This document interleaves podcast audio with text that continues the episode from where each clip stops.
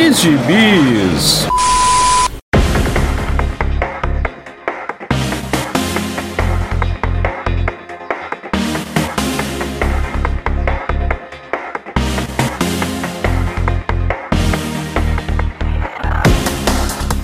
E aí, jagunçada, bem-vindos a mais uma edição do Pilha de Bis, o seu podcast semanal do site Arte Final. Acesse lá www.artefinalhq.com.br para todas as edições do Pilha de Bis, dos Sete Jagunços, do Omniverse e do A Pilha do Aranha. Nós estamos em todas as redes sociais, é só procurar por arroba ArtefinalHQ no Twitter, no Instagram e no YouTube. E nós estamos também no Deezer, no Spotify, no iTunes, no Google Podcasts e no seu agregador de podcast favorito.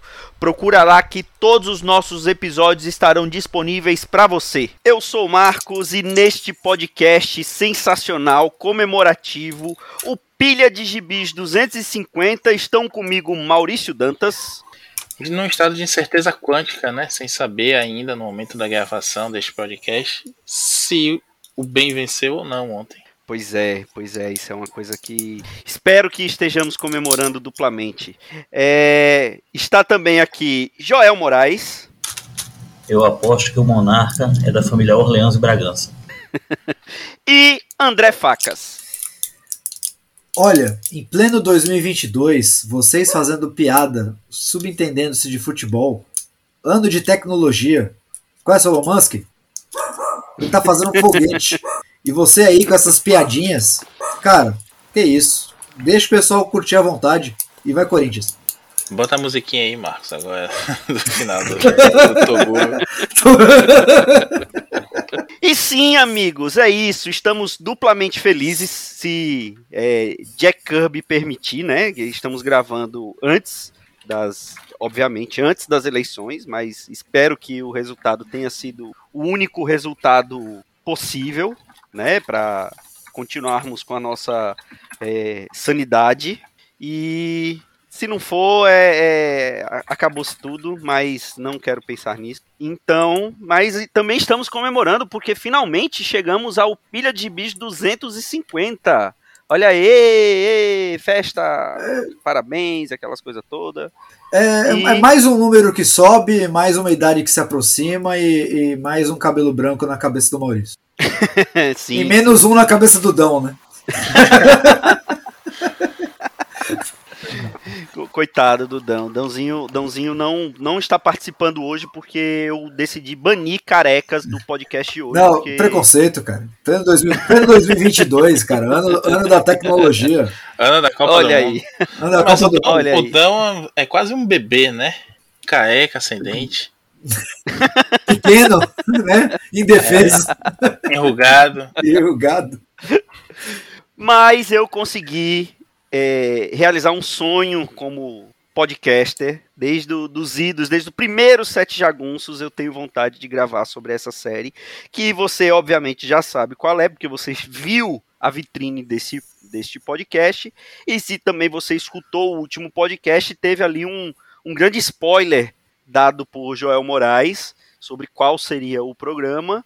E sim, vamos falar de Armagedon 2001, um clássico ali do início dos anos 90, né? Naquela época que a DC fazia mega sagas todo ano. Não que isso tenha mudado muito, mas isso era uma, uma regra, né? Era, era mega sagas é, envolvendo as edições anuais dos títulos da DC, né? Eles não normalmente não faziam uma, um, uma minissérie nem nada disso, eles lançavam essas mega sagas é, aproveitando as edições anuais e essa é uma saga que, pelo menos para mim, é, é, ficou bem nostálgica. Eu lembro que aqui saiu naquela minissérie em oito edições pela editora Abril. E além de tudo isso, além de ser bem nostálgica, mexe com realidade alternativa, né? Que é uma coisa assim que é, toca no meu coraçãozinho nerd, Maurício Dantas. Eu adoro a realidade alternativa também. Agora eu lamento só que nessa época aí tinha muita saga de anual, né? Uma, uma moda aí que se estendeu pelos anos 90. Era, era, eram os Summer Events, né? É, isso. É uma forma de deixar as, as mensais em paz, né? E ao mesmo tempo fazer sempre esses eventinhos aí e justificar também a, os anuais. O que eu achava ruim é que geralmente é muito mal desenhadas, né? Você tem Sim. aí sagas bacanas como é, Ataques Atlantes, é, Fator Terminus e tudo mais. Fator Terminus eu adorava. Eu acho que eu li umas 500 vezes aquele Super Almanac Marvel. Acho que é número É verdade, a 10. Marvel fazia isso também, né? A Também, Marvel é. também tinha essa picaretagem, é verdade. E aí, você, hoje, quando eu pego, pego de novo, acho que saiu numa Epic aqui, eu, eu li um, um scan, fui ler Fator Término, gente, tem assim. 10 páginas bem desenhadas no, na- no arco todo, sabe? É, é muita inocência da gente e muita nostalgia pra gente consumir isso hoje. Aqui em Armagedon 2001 a gente ainda encontra, né? Diversificado, tem coisa ruim, tem coisa boa também. Mas principalmente naquela época que acharam os desenhistas filipinos, né? Os filipinos foram os brasileiros antes dos brasileiros aparecerem nos Estados Unidos. Porque os caras desenhavam rápido e desenhavam bem. Só que chegou uma hora que é, DC e Marvel já estavam raspando o tacho. Tem uma saga na Marvel que é, é, a- é a Vibranium Agenda, que eu nunca tinha lido, foi foi pulada aqui. Eu fui ler numa, numa Epic Collection do Homem-Aranha. Que, nossa senhora, não tem um personagem que tenha o mesmo rosto em dois quadros seguidos. Assim, ele olhando de frente em dois quadros seguidos é, parece dois personagens diferentes. E o texto não ajuda, porque os caras fazem aquela, aquele evento de verão obrigatório, né? Tipo, pra fazer o que? Ah, o nome, pegar um Maurício? Já que- que, já que tu tá falando de coisas assim obscuras, qual é o nome daquela saga que era com os Steps? Era com o Eric Masterson, era com o Rhodes e era com o com o, o agente americano, O- né? O John é, Walker. Que, que, como é o nome dessa saga? Tu lembra? Tem uma saga dos anos 90 que é só com ele- é, eles três. É um evento, é um The evento. Leftovers. The Leftovers. Os restos, né? As sobras. Mas que Um abraço, um abraço ao pessoal do MBB aí, aqui. Deixa eu ver. Ah, todo, todo mundo é ex-MBBista aqui, né? Só o Joel que ainda é MBBista no coração. É, pois é. Pô, É, meus meu pêsames, é viu, cara? Eterno, eterno. Meus pêsames, cara. Você tem que saber a hora de parar, cara. Não dá, não. Não, não lembro o nome dessa saga, Maurício. Eu sei que tem uma saga que é bem obscura também com eles. É igual aquela Imperador Destino, né? Tem um Imperador Destino também que é com os Vingadores. Enfim, coisas obscuras. Mas Sim. Armagedon 2001. Eu vou dizer até o final do programa o nome dessa saga aí. é, fica como easter egg do programa. Não saiam daí. E ouçam o cachorrinho do Facas Latino. Cara, eu achei um negócio aqui sobre, o- sobre os, o- o- os restolhos e eles estavam sob como os defensores secretos. Meu Deus do céu. Meu Deus. Bom, Armagedon 2001, Joel Moraes. Eu tenho carinho pela saga. A, a arte do, do, do Dan Jurgens, ou Jurgens, como queiram, ela sempre foi assim meio. Não sei, tem momentos que ele faz uma coisa legal, tem momentos que a arte dele é, é, é torta, é truncada, é estranha, mas em Armagedon eu gostei pra caramba da arte dele. Agora, Ash, Ash Goldwyn, acredito que é assim que pronuncia o nome do, do escritor, do roteirista, que é uma lenda, né? Como editor, como É, roteirista, é Ark, todo mundo gostava do Ark Golden. Goodwin. Goodwin. É, É arte, né? eu acho que ele Eu, eu chamo de arte também. É arte. É que nem o seriado, pô, do Riverdale. É que nem o, o da. É, do, É, é o da arte. Arte Comics. Isso é arte. É arte. É, eu considero a- o roteiro e o texto dele semelhante de um, um que, graças a Deus, ainda está vivo até hoje, que eu gosto também bastante, que é o Christopher Priest, que já usou também o pseudônimo de James Owsley. Eu acho é, é bem semelhante, do tipo, ele, ele coloca uma coisa acima do, do, do operário padrão. Ele não escreve quadrinhos bobos, como alguns outros roteiristas né, da- dos anos 80, alguns que vieram dos anos 70 e 80 que perdiam a mão. Ele, ele conseguiu botar o- os quadrinhos, o, o roteiro dele, algo um pouquinho mais sofisticado, um pouquinho mais sofisticado, sem perder a gibizice, né, a super-heroíce. Botando aquele, aquele gole de uísque no. É. aquele Eu- gole no uísque no dele. ponte, né? É, em Armagedon, ele conseguiu conduzir uma trama que é o clichê dos clichês dos clichês, né, dos anos 80 para cá, mas conseguiu conduzir bem. Você se importa com o personagem título, o Matthew, Matthew Ryder. Você gosta daquela, daquela coisa toda. Ele consegue criar, inclusive, um potencial gigantesco. Mas, além de ter sido rápido, a- a- as duas edições, né, a 1 e a 2, elas não passaram muito do potencial. Ficou só aquela coisa. Porque logo, logo, nas, nos tains que saíram nas mensais da DC da época, você tem ótimas histórias, boas histórias e histórias ruins. Mas isso meio que dilui a saga principal. Você simplesmente fica pulando de uma edição para outra.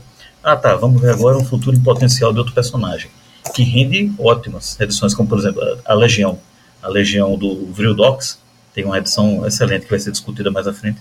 Mas assim, no geral, para mim a saga, ela poderia ter sido muito melhor, ela teve um potencial gigantesco e não, não alcançou. E para completar, é, você ainda tem aquela questão de que o vilão, propriamente dito, independente da gente chegar ao desfecho, não vamos nos adiantar. Mas o vilão em si, ele tem um potencial lindo, mas que a DC tratou de ir jogando para escanteio. Enfim, eu tenho carinho pela, pela saga, mas eu acho que ela poderia ter sido muito melhor. E você, Facas? Que, quais suas lembranças de quando você acompanhava ali Armagedon 2001? Você chegou a acompanhar pela Abril? Você lembra de comprar na banca? Você comprou é. naquela, naquele pacote, como é que era o nome? Pacote, pacote juvenil. super-herói. Pacote juvenil. Pacote juvenil. Cara, eu comprei eu, a saga completa nesse pacote juvenil. Eu, eu era rato de banca nessa época, né? Então passava na banca, comprava. E o que eu não conseguia comprar, que na época o gibizinho era dois reais e dois reais era dinheiro, né? na época da conversão aí pro real, Uh, aqui em Santos a gente tinha, ainda tem, né, graças a Deus, a Gibiteca Municipal, né, que fica no Jardim da Praia, e, cara, que sempre tenha, sempre recebe muita doação, e tem os gibis quase que em tempo da banca, assim, sabe? Então, a, a gente, eu sempre acompanhei e li o Armagedon na Gibiteca, cara, e é aquele, daquela, daquelas que você lê numa sentada só ali, e. Saudoso é, Vitor Azambuja, que gosta de ler na sentada também. Né, acendendo uma sentada em memória. Em memória né? Estão é, dando muito com gaúcho, dá, dá nisso. E aí. e, e, era, e as edições da Abril, se você for ler hoje e conhecendo, sabendo que existem outras. É, de outra forma que organizada, era um samba de quilo doido, né? Se você olhasse assim, a Abril ela conseguiu organizar as coisas, porque nem tudo saiu dentro da, da, da, da mini é, algumas coisas saíram fora, né, e tiveram consequências. E a grande, a grande coisa que me remete a, a Magedon, além da polêmica, é a aparição da Tropa Titã, né? Que para mim, Sim. na época, eu era, tipo, eu era titãzinho de carteirinha, assim. Eu tinha a coleção completa dos Novos Titãs da Abril. Adorava e, e achava, tipo, muito legal. Tipo, tinha uma sequência de histórias muito legal, né? É, e aí, quando, quando apareceu a Tropa Titã, a galera já tava começando a entrar naquela vibe 90, né? Com X-Force e tudo mais. Eu sempre remeto a X-Force quando eu vejo a Tropa Titã. E, e o começo né, do, do caos total era ali, né? É. Bom, vamos, vamos falar então como foi publicado aqui no Brasil. É, a gente já falou como foi publicado lá nos Estados Unidos. Ele, ele lá nos Estados Unidos, na verdade, saiu uma Armageddon 2000 número 1 depois saiu a Magedon 2001 número 2. E entre essas duas edições especiais, a, a essas, esses futuros é, futuros possíveis, né? Que o, o, Tempus, que é o personagem que foi criado ali em Armageddon 2000, é, ele, ele ia é, explorando o futuro possível daquele personagem foi publicado nas anuais. Aqui no Brasil, é, saiu entre maio de 93 e outubro de 93, numa minissérie em oito edições, com o número 1 saindo o Armagedon 2001 número 1 e o número 8 saindo o Armagedon 2001 número 2. E aí, no meio, é, alguns dos principais, é, de, desses principais anuais, e alguns deles saíram nas mensais, né? Como esse dos Titãs, que o Facas falou. É, a, uma do, uma da, um dos anuais do Superman saiu também na, na, na mensal do Superman, mas é, teve alguns também que não saíram, né? E, e, e, eu acho que foi até bom que não tenham saído, porque eram bem qualquer nota é, essas, essas edições, né? Então, é, falar um pouquinho do que era Armagedon 2001 era um, um no, no, no, distante ano ali, acho que 2020, né? 2020, 2015, é, 2023, 2023, né? Se não me engano. Pronto, no, no, distante ano 2020, 2023, o mundo era uma era dominado por um é, um ditador chamado monarca, né? Que ele é, tinha várias estátuas espalhadas pelo mundo que dizem que ele conseguia ver tudo que se passava na, naquelas estátuas, né? Ele tinha, ele tinha olhos pelo mundo todo e ele tinha um satélite que ficava em órbita da Terra onde ele controlava tudo. E diziam que ele era um herói ali da era de ouro dos heróis, né? Da, da, ali dos anos final dos anos 80, né? Ele era um desses heróis fantasiados que em, em 2001 ele acabou se, se revoltando e, acab e acabou com todos os outros heróis e se tornou o, o único meta-humano e governando o mundo com mão de ferro. Então a premissa básica é essa. E o Matthew Ryder, ele era um, um cientista que estava trabalhando com, é, também com, com, experiências com o tempo, e ele até oh, uma coisa que eu não lembrava. Corrigindo né, aqui, ó, ele, ele usa. Corrigindo aqui rapidamente. 2030 2030, 2030, então ainda, ainda podemos chegar lá. 2030. Vai que o vai que teve algum herói que matou todos ali em 2001 e a gente não tá sabendo, né? Exato. Então, estamos caminhando para isso. E aí o, o, é, o Matthew Ryder, ele trabalhava com experimentos com o tempo e ele foi até bem é, FDP ali, né? Ele usou a família, né, para poder conseguir uma chance, ele, ele até se expõe para o monarca para poder ser cobaia lá da experiência, ele acaba se tornando o Tempos, né? Então ele tem poder de viajar no tempo, de ver o, os, é, o futuro daquela, da pessoa que ele toca, e que depois a gente foi, foi saber que era um futuro possível, né? Porque afinal de contas o Superman tinha três revistas mensais, então ele tinha três anuais, então tinha que contar três futuros alternativos. Então, como que você vai fazer isso se aquele futuro que, que ele contou na, na primeira edição é o definitivo, né? Então, tem que dizer que é porque ele, ele só via o, o futuro, o futuro possível. Só que aí depois descobriu que a partir do momento que ele vê aquele futuro, aquele futuro já não, não pode mais acontecer, né? E nisso ele volta, a única, a única a única pista que ele tinha era que isso tinha acontecido em 2001 e que era um herói. Então ele volta no tempo até ali o começo dos anos 90 e começa a investigar todos os, os, heróis, né? Tocar, alguns ele se revela, outros não, ele simplesmente toca e, e vai vendo os futuros possíveis, e são essas as histórias que, que saem na, nos anuais, né? Então, é, vocês que como são, são acho que uns 18, é, 18 anuais, então para a gente falar um por um vai ficar, é, apesar de ser um podcast comemorativo... Não, são 12, são 12 só, né? São 12, então a gente pode. Então acho que talvez vale a pena a gente são falar, 12. né? De, de, de, são 12. Um um, são 12, talvez. são 12 só. É, o evento, o Armageddon 2001, ele tem 14 partes, né? Contando que você tem o Armageddon 1 e 2, que é o começo e o fim da saga, né? Então. É porque depois teve, teve, teve um, é. um aftermath, né? Que saiu na mensal. Teve a, a Alien Agenda, que a gente vai falar mais na frente, mas na verdade não vale nem a pena falar muito mais lá na frente. E tem o Armagedon Inferno, que usou só o nome Armagedon e o Tempos, né? Porque aí não tem mais muita coisa a ver com é, a é. saga em si, mas que teve uma consequência importantíssima para o universo DC é, na época. O, né? Mesmo o Alien Agenda ele teve, né? Ele, ele mostra uma coisa que depois vai virar meio que carne de vaca de um personagem. É, é a primeira vez que usam isso que tá lá, mas é porque fato... é muito é porque é porque a, a, a linha agenda é muito é muito ruim, mas é ele acaba sendo referenciado mais para frente em zero hora. Sim, sim, sim. Em zero hora. Que... Então vamos lá, vamos, vamos começar. É... Vamos começar com o Superman anual número 3, que saiu aqui em Armageddon 2001 número 2, que para mim é, é, um futuro possível da do Super-Homem. E para mim é o do, dos três que, que passa do Super-Homem, para mim esse daqui é o melhor. O é, que, que vocês acham? O que, que você acha, Maurício?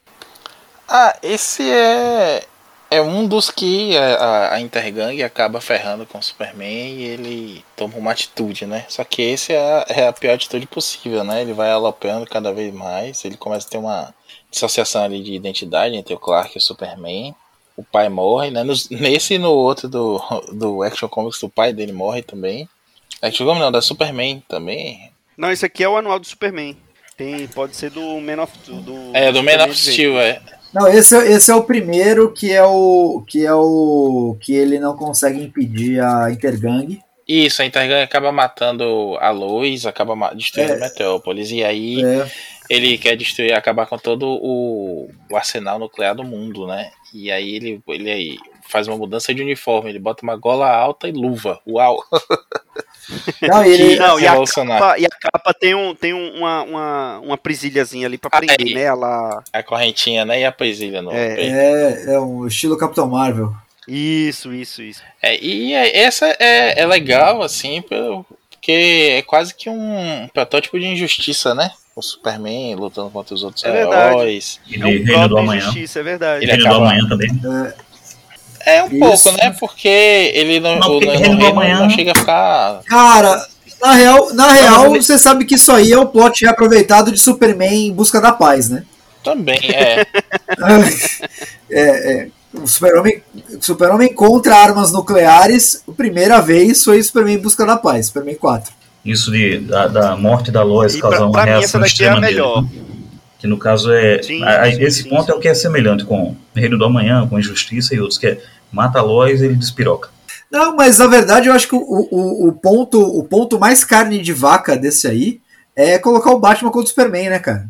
Ah, sim. É, Ah, e, é, che- é, cheio de referência a Cavaleiro das Trevas, né? É verdade, ainda tem isso. Entendeu? Só que é aquela posição inversa, né? No em Cavaleiro das Trevas, era o Superman que tava indo impedir o Batman a pedido do presidente. Uhum. E, e era justamente o contrário, né? O presidente era o filho da mãe, mas o, realmente o Superman estava fora de controle, né? É, é engraçado porque essa cena em especial ela é referenciada no, no- na primeira edição da Mini, né? Do começo da saga. Eles começam, o, o, o Matt Ryder começa a lembrar da época dos heróis e a primeira coisa que aparece é o Superman e o Batman eles se enfrentando.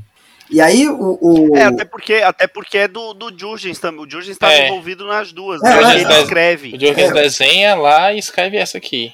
É, então, e não, mas é, é, é muito re- referencial porque eles estão visualmente muito parecidos com o Cavaleiro das Trevas, né? Sim. Sim. E só que eu tive eu O Batman de. O de Batman de armadura, armadura, né? é exato, mas é uma referência na verdade a essa história. A própria E- cena, né, que o Super tá pousando na, no, no beco do crime, é, parece que é a cena de Cavaleiro das Trevas, mas vista por outro ângulo. por outro ângulo. E só que no começo da mini, eu tenho eu tive um rebote de Batman vs Superman aqui que porque aparece a Mulher Maravilha separando os dois, tal, tipo, e, Hum. o, que não, o que não acontece na, na história do, do Superman anual, né? É, porque aqui, aqui o que acontece? O Superman, ele. ele ele quando, quando estoura a bomba nuclear lá em, em Metrópolis, aí ele fica naquela de acabar com todo o arsenal nuclear do mundo. E numa dessas ele vai. é, ele, ele acaba fundando um submarino nuclear americano, só que é, alguns marinheiros acabam morrendo, né? Ele, ele, ele tá tão seguro de si que ele fez a coisa certa que ele não, não se tocou que algumas partes, por ser um submarino nuclear, tinha chumbo. E ele não viu todo mundo, ele não, não, não deu tempo de todo mundo evacuar o, o submarino para poder afundá-lo, né? Então acaba morrendo. E, e ele também causa a morte involuntária do, do Ajax, né? Do Caçador de Marte. Que aqui ele já tinha superado o, o problema dele com fogo, mas ele tem um ataque cardíaco, né? Quando ele vê a floresta queimando ao, ao redor dele, né? É, aí eu vou, vou, vou me investir dos, dos poderes do, do Joel aqui presente. é, e dizer que nesse momento aqui, nesse gibi, falta uma experiência, um traquejo melhor do, do Jürgens como escritor. Pelo menos nessa época aqui, eu sou fã do Jürgens como escritor. Mas há um subtexto aí de que nessa separação o Superman não é tão vilão assim, né? Ele só quer acabar com, a, com os armamentos nucleares e não tá intervindo, não tá derrubando o governo, não tá fazendo como uma injustiça, né? Verdade dita, mas aqui pô, o, apela-se pro sentimento americanista, né? De você estar desobedecendo o que o presidente quer. E falta aí um cuidado maior para mostrar o seguinte: essa- nessa separação entre a persona do Clark e a persona do Superman, o Superman fica mais descontrolado ainda porque ele não tem o lado humano, o compasso moral e tudo mais. Ele acha, como você falou, mas ele tá confiante que ele tá certo. Ele não lembra nem que tem chumbo ali, né? O que eu achei na época Sim. que eu li o gibi, uma, uma sacada genial do Jurgens, né? Mas relendo agora chega a ser ingênuo, né? Porra, o Superman tá, tá vivendo para destruir armamento nuclear é, radioativo e não, não considera que tem revestimento de chumbo para proteger o, o submarino, os, os silos de mísseis e tudo mais, né? É, é, é uma coisa bobinha, mas que na época passa porque Assim como hoje também não passaria um Superman se submetendo a um presidente americano depois que a gente viu tantos gibis dele ser um símbolo mundial, né? E não só de, dos Estados Unidos. Mas gosto da arte é. desse Dusty Abel que desenha. É irregular, tem algumas coisas que me lembram o Case Spells, principalmente nos rostos e tudo mais. Mas desenha boas cenas de ação e é, é aliás, é uma coisa que tá pipocando aí em várias edições, principalmente nessas primeiras aí, de anuais, sempre tem referência a Cavaleiro das Trevas, a, a outros gibis, assim, que na época ainda eram muito. 93, né, cara? Tava é, muito recente ainda, né? É muito. É, tipo, Gibi dos anos 2000 fazer referência a Reino do Amanhã, ter saga depois falando, falando de hipertempo, né? Como tem o, o, Magog que aparece depois tudo mais. É meio nessa pegada aí, né? Ó, vamos surfar aqui pro Nerd ter um, um, um mini gozo quando vi os Batman de armadura no beco do crime. Bom, falando em Batman de armadura no beco do crime, vamos para Batman anual. E aqui, assim, eu não, não vamos nem se estender muito, porque esse aqui foi o gibi que eu falei quando nós fizemos o pilha em homenagem ao Alan Grant. Foi ele que foi ele que escreveu essa edição. Aqui no Brasil saiu com uma capa que não é a capa da edição americana, né? Saiu com a capa clássica do Norm Brayfogle, que inclusive está eternizada na minha pele. Vocês vão lá no post, vocês vão ver a foto da tatuagem. Calma, a gente tá na canela e... dele. Sim, não é na bunda, é na canela. A que pontos chegamos, é... meu Deus. E... Homem nessa idade biscoitando, como desenham os jovens. olha aí, olha aí. Então, vocês querem. O Maurício participou do, do podcast, então ele também falou sobre a historinha lá. Vocês. O que, que, você, o que, que você fala dessa história? Você lembra dela, Joel Moraes? Cara, essa daí é interessante, assim, falando agora novamente de memórias da pré-adolescência. Quando esse material estava saindo no Brasil, eu não conseguia comprar em bancas. Eu só conseguia meses depois em banquinhos de usados. Trocava revista uns com os outros ou com amigos tal. Mas eu, eu na época, eu não li completo. Eu li a, a edição de estreia, li a final, e no meio eu li algumas. Essa do, do, do, Batman, que tem essa capa dele à noite na chuva, né? Ele, ele em um local como se fosse ao lado de um armazém. Isso. É isso mesmo. Pronto, essa daí eu nunca li, em, em, no impresso. Eu só fui ler em scan muito tempo depois. O, o desenhista, o Jim, Jim Fern, ele, ele divide muito opiniões, né? Porque ele é, ele é muito estilizado, ele é muito, às vezes, caricatural. É, ele funciona para algumas coisas, para as outras não. Mas nessa edição em especial, quando eu finalmente li em scan, eu fiquei surpreso. Eu gostei muito da arte. E o roteiro é o seguinte: Alan Grant, que me perdoe, Donzinho, né? E o Maurício também. Eu acho que metade do planeta. Todo mundo adora Alan Grant. Eu sempre achei o Alan Grant no Batman, era para mim era assim um feijão com arroz que faltava uma pitadinha de sal. Eu sei que é pecado dizer isso. Porque é, a, as histórias que eram publicadas aqui no Brasil, naquele formato americano, eu lia, achava legal, Talvez o problema seja isso. Naquela época eu tinha lido Batman 1, tinha lido aquele anual, teve um anual que saiu aqui, numa, numa edição parrudinha, que tem uma história do Andy, Andy Helfer, com a arte do Chris Sprouse, com a, a nova origem pós-crise do, do Duas Caras, e teve muita coisa assim do Batman, como essas que eu citei, que eram aquelas coisas mais empolgantes. Quando ia para Alan Grant, ele fazia mensais honestas. Boas histórias, você tem aquele aquele ritmo legal tal, mas que não era nada muito impactante para mim na época, e é isso que ficou na minha memória. Quando eu li agora, eu confirmei isso. O Alan Grant para mim ele foi um escritor ok do Batman. Eu sei que a maioria detesta isso. Né? A maioria vai detestar essa opinião. Então, essa edição em si, eu só achei ok em relação ao roteiro. Eu gostei mais da arte. E você, Facas, lembra? Cara, eu, eu reli essa edição. E se você parar pra ver, assim, cara, é, é, é bem aquele tipo de história apressada, né? A premissa é até legal, você tem alguns momentos legais, acho legal uma hora que o Robin fala, meu, sabe, tipo, aí, o que a gente tá fazendo não, não tem. É, é enxugar gelo. É enxugar né? gelo, não né? Não tem fazendo nada, cara, tipo. E o Batman insistindo tal. Eu só não lembrava que a arte era tão expressionista, né? Que o Batman não sofre, né? Tipo, é, praticamente tinha um, um, um grito a cada a cada quadro, né?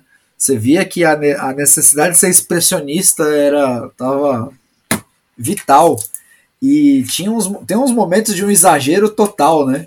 que é o, o Batman, né, só para contextualizar, né, começam a ser o Coringa é considerado são e todos os vilões da galeria começam a ser mortos, né?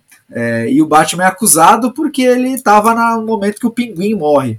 É, e ele estava preso para esperando a, ele se entregou para esperar a pena de morte e o comissário Gordon é, vai lá visitá-lo, já está bem velhinho, né?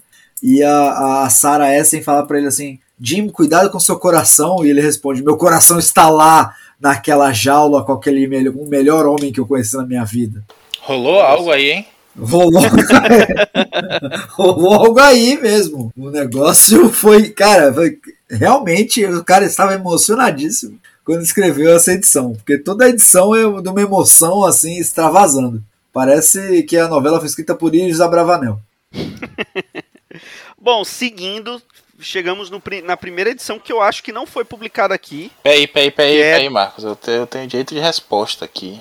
Ah, então tá. Então, Porque então... o Joel elogiar o de Inferno desse jeito e criticar o Alan Grant desse jeito só pode ser deboche. Ele está rindo agora aí com o microfone no mudo da minha cara. Dizendo, é, alisando assim, alisando uma boca assim, porque Além de rindo, estou dedilhando os dedinhos assim, mão a mão, os dedinhos batendo. Exatamente, é tudo sai conforme você planejou, né? Eu caí na sua isca, porque. não, não, vou dizer que o, o Alan Grant é genial, não disse isso nem quando ele morreu, porque depois o cara morre e vira santo, né? Mas eu acho que ele é um, um escritor ok, sim, Joel, mas ele tinha aquela pegada da 2000 AD de fazer histórias com uma mensagem, né? Alguma coisa que deixava a gente pensando que não é só a pancadaria de sempre tinha as pancadarias, histórias divertidas, mas ele também conseguia fazer histórias que a gente que marcam a gente, né?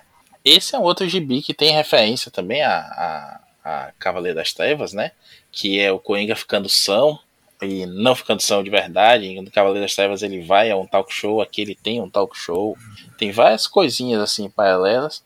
Não, não é uma história dessa que vai ter uma, uma uma mensagem, como eu falei assim, mas, por exemplo, até recentemente eu postei no Instagram uma história sobre a violência urbana, né? Essa espetacularização da violência e tudo mais. E o cara sabia fazer isso sem ser textão, sem ser. É, palestrinha, né? demais, palestrinha, é. isso. É, é. Serve a história, traz uma mensagem e é uma coisa que, assim, eu hoje adoraria mostrar para meu, meus sobrinhos, para meus netos, uma história dessa que faz você pensar mesmo numa coisa legal. Até você mostrar para outra pessoa que acha que é só pancadaria, gibizinho. Beleza, hoje não é tão mais assim, mas na, na época que a gente leu esse gibizinho aqui em formatinho, tô dizendo, ah, só tem, só tem besteira. Pô, mas leio isso aqui, né? É uma redação de colégio, só faltou jogar a culpa no Estado no final é verdade. Mas é bacana, e, para a época, então, ter esse tipo de, de pensamento é muito mais do, da cultura do gibi inglês, né? Da 2000 AD, Marvel UK e tudo mais, do que a gente via na média do gibi americano. Então, acho que nesse ponto ele destacava assim. E o de Inferno eu não acho tenebroso, não. Eu tinha lembrança, inclusive, que é ele que desenhava o a magia do inferno, mas eu vi aqui que é o Luke McDonnell, que é outro cara que é pior ainda do que ele. O, o, o Batman dele só tá com a, a virilha assada, né? Porque ele tá sempre com essas, essas reações assim exacerbadas. É, ele tá, ele tá exatamente muito. O texto é bom, assim, a história é bacana, mas a arte parece que, cara, tá muito, muito exagerado. Aliás, o Alan Grant vale lembrar, cara, que uma das fases mais divertidas do Batman, eram as três mensais, era ele, o Doug Mount, Mount e o falecido Chuck Dixon, né? Sim, Sim fase sensacional. Acho que nem Joel consegue criticar isso. Consegue, é, Joel? É... Peraí, falecido? É, faleceu, porque vai pro Comic Gate é falecido, né, cara? Morreu. ele é Comic Gate? Não, o, o, eu, eu, sabia não, que não. Ele, o, eu sabia que ele era de direita, é de... mas Comic Gate não, ele não é de direita, não. Rola essa confusão aí, mas o Dixon foi um cara antitampista forte aí no, no Twitter. pois é, o que eu saiba, ele, ele é comic gator, ele, sério? Não, não, ele não é comic gator, não. Ah, o, eu vejo é. uma galera confundindo aí, mas Gator ele não é, não. Com certeza ele não é. Ele se envolveu ele nessa é um galera no começo. Ele é conservador, mas, né? De direita. Né? É conservador, é armamentista e tudo mais, mas ele é, ele é. é anti-Trump, ele não se meteu, ele se meteu no começo, sim, até com o Ethan Van Schiet, e tudo mais, Uhum. mas ele viu a merda que ele tava se metendo lá caiu fora. E hoje você vê ele, ele dialoga muito bem com os caras todos, os quadrinistas todos mais de esquerda lá dos Estados Unidos. Ah, então- Tipo, então- esquerda lá, né? então- Mas Então, então, então, muito bem, porque fez bem de sair, porque o último contato que eu tive dele era ele, ele com, andando com o Itaman-Silver, né? Então já declarei ele morto. Ressuscite É, ele. ressuscite então vou ter que fazer um trabalho de ressuscitação.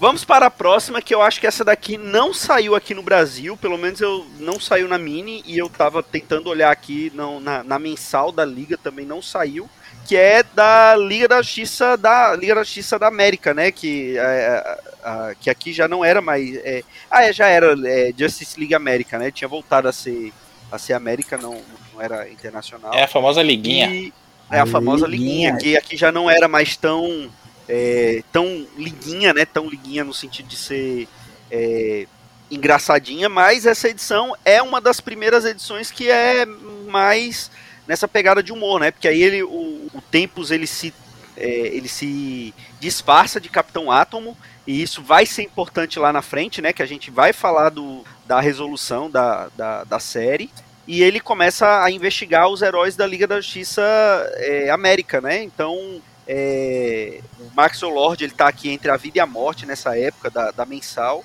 E eles começam a investigar. E aí tem, tem algumas tiradas assim ótimas, né? O, o Oberon pedindo a, a, a fogo em casamento.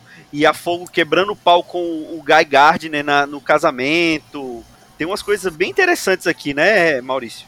Ah, essa, essa, esse gibi é divertidíssimo, né? É o, a fase mais legal aí do, da liguinha, eu acho, e tem um... E desenhada pelos Jurgens, né? Isso seria um. Que lá na frente ia assumir a liga na época da morte do Superman. Essa daqui é desenhada pelo Dan Jurgens. Não, e Eu o acho melhor que de não, viu? Um dos desenhistas, né? É um o dos Jurgens? desenhistas, na É. verdade. um deles. Ah, não, é, são vários, é, são vários. é. É, e o que eu acho mais legal é que o Giffen e o Demates fazem um, um, um conjunto de futuros aí coeso, né? Na verdade, é um futuro só para todos eles. E cada um tem um. Toda vez que ele toca em um, é a visão de um deles desse futuro. Exato. O, o, besouro, o besouro é quebrado, né? É. Falido. O besouro, o besouro basicamente se torna Vitor Azambuja. Ah, ah, ah, o secto, o secto do Ai, Guy ai. Gardner, todo mundo de Pobre cabelo Vitor tigelinha, Azambuja. isso é. Saudoso. É. Não é, não é, cara. Todo mundo de cabelo tigelinha. Maravilhoso. É, todo mundo. É, tem uma ode ao Guy Gardner, né? Na, na, na história. É. É. O, cara, é, é assim, é, falar da liguinha, bem da liguinha, é chovendo molhado, cara. Os caras tiveram uma edição pra participar de um crossover que eles não teriam tanta participação assim, os caras fizeram uma história sensacional. É verdade. Marav- essa daqui. E é uma pena que não tenha saído aqui, né? E na época de Armagedon 2001, a, a, a mensal da Liga ainda era publicada, né? Não- Sim, não- sim. Poderia ter saído aqui. Cara, eu tava pesquisando aqui é, se saiu agora nas republicações da Panini, também não saiu. Foi- eu- era uma coisa que eu tava em dúvida se tinha saído ou não, porque É? a, a- a- saía a- os anuais, né? Na, na- saiu, saíram os anuais nessa, né, nessa lendas, né? Mas não, não- E é curioso que não essa só anuais, não, viu? Sabe, sabe, inclusive, edições daquela, daquela publicação Quarterly. Tinha Just League É. International Quarterly, Justice League Special. Teve várias edições Então, que saíram agora, né? nessa- Então, a, a- a- aqui eu consegui encontrar que a, o anual número 4 saiu, mas o 5 não. Então, especificamente essa história não.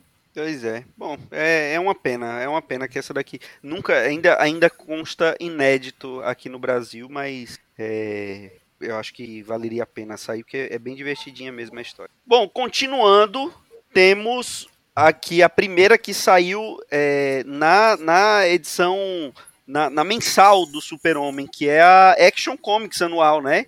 Essa daqui é uma edição é, diferente do Superman, não, não, não acabou em. Não, assim, não acabou em tragédia, né? Não, não acabou em tragédia, mas aqui ele. Ele, ao invés de tomar, de tentar tomar as rédeas do mundo à mão de ferro, ele se torna presidente dos Estados Unidos, né, Facas? Isso, cara, que é a mesma coisa, né? Se parar pra pensar. É, é verdade. Mas aqui, ele. Esse. Essa mini, além, além de ser uma história muito legal, né? Por si só, é muito mais otimista, né? É, né? Só faltou tocar America Fuck Yeah, né? Depois. É, mas ela, ela, ela introduz um elemento que é importante para a saga, que é um elemento muito sutil, que é o, o, o, Tempos, né? O Wave Rider, ele, ele, ele começa a notar que o Superman ele começa a lembrar de algumas coisas do futuro possível que ele viu antes. E começa a ter É. uma atitude um pouco diferente pra mudar, né, aquele futuro, né? Exatamente, o Wave Rider ele começa a perceber que, tipo, se ele tocar na mesma pessoa três vezes, é, a pessoa, em momentos diferentes, o futuro vai estar se alterando, né? Não tem nada cravado, né? Então, isso eu achei muito, muito legal. Porque conversa muito com, com o, o diálogo que ele tem com o Monarca no começo, né? Que, Sim. que né, é, o Monarca ele, tinha que, ele fez uma prova com o Matt Ryder para provar que ele ia voltar no tempo e não ia alterar nada, né? Ele tinha um medo de. Justamente o objetivo dele é esse, né? Alterar as coisas. E ele vê que por si só, ele só tá procurando, ele já tá. Ele mesmo já tá alterando tudo. Sim.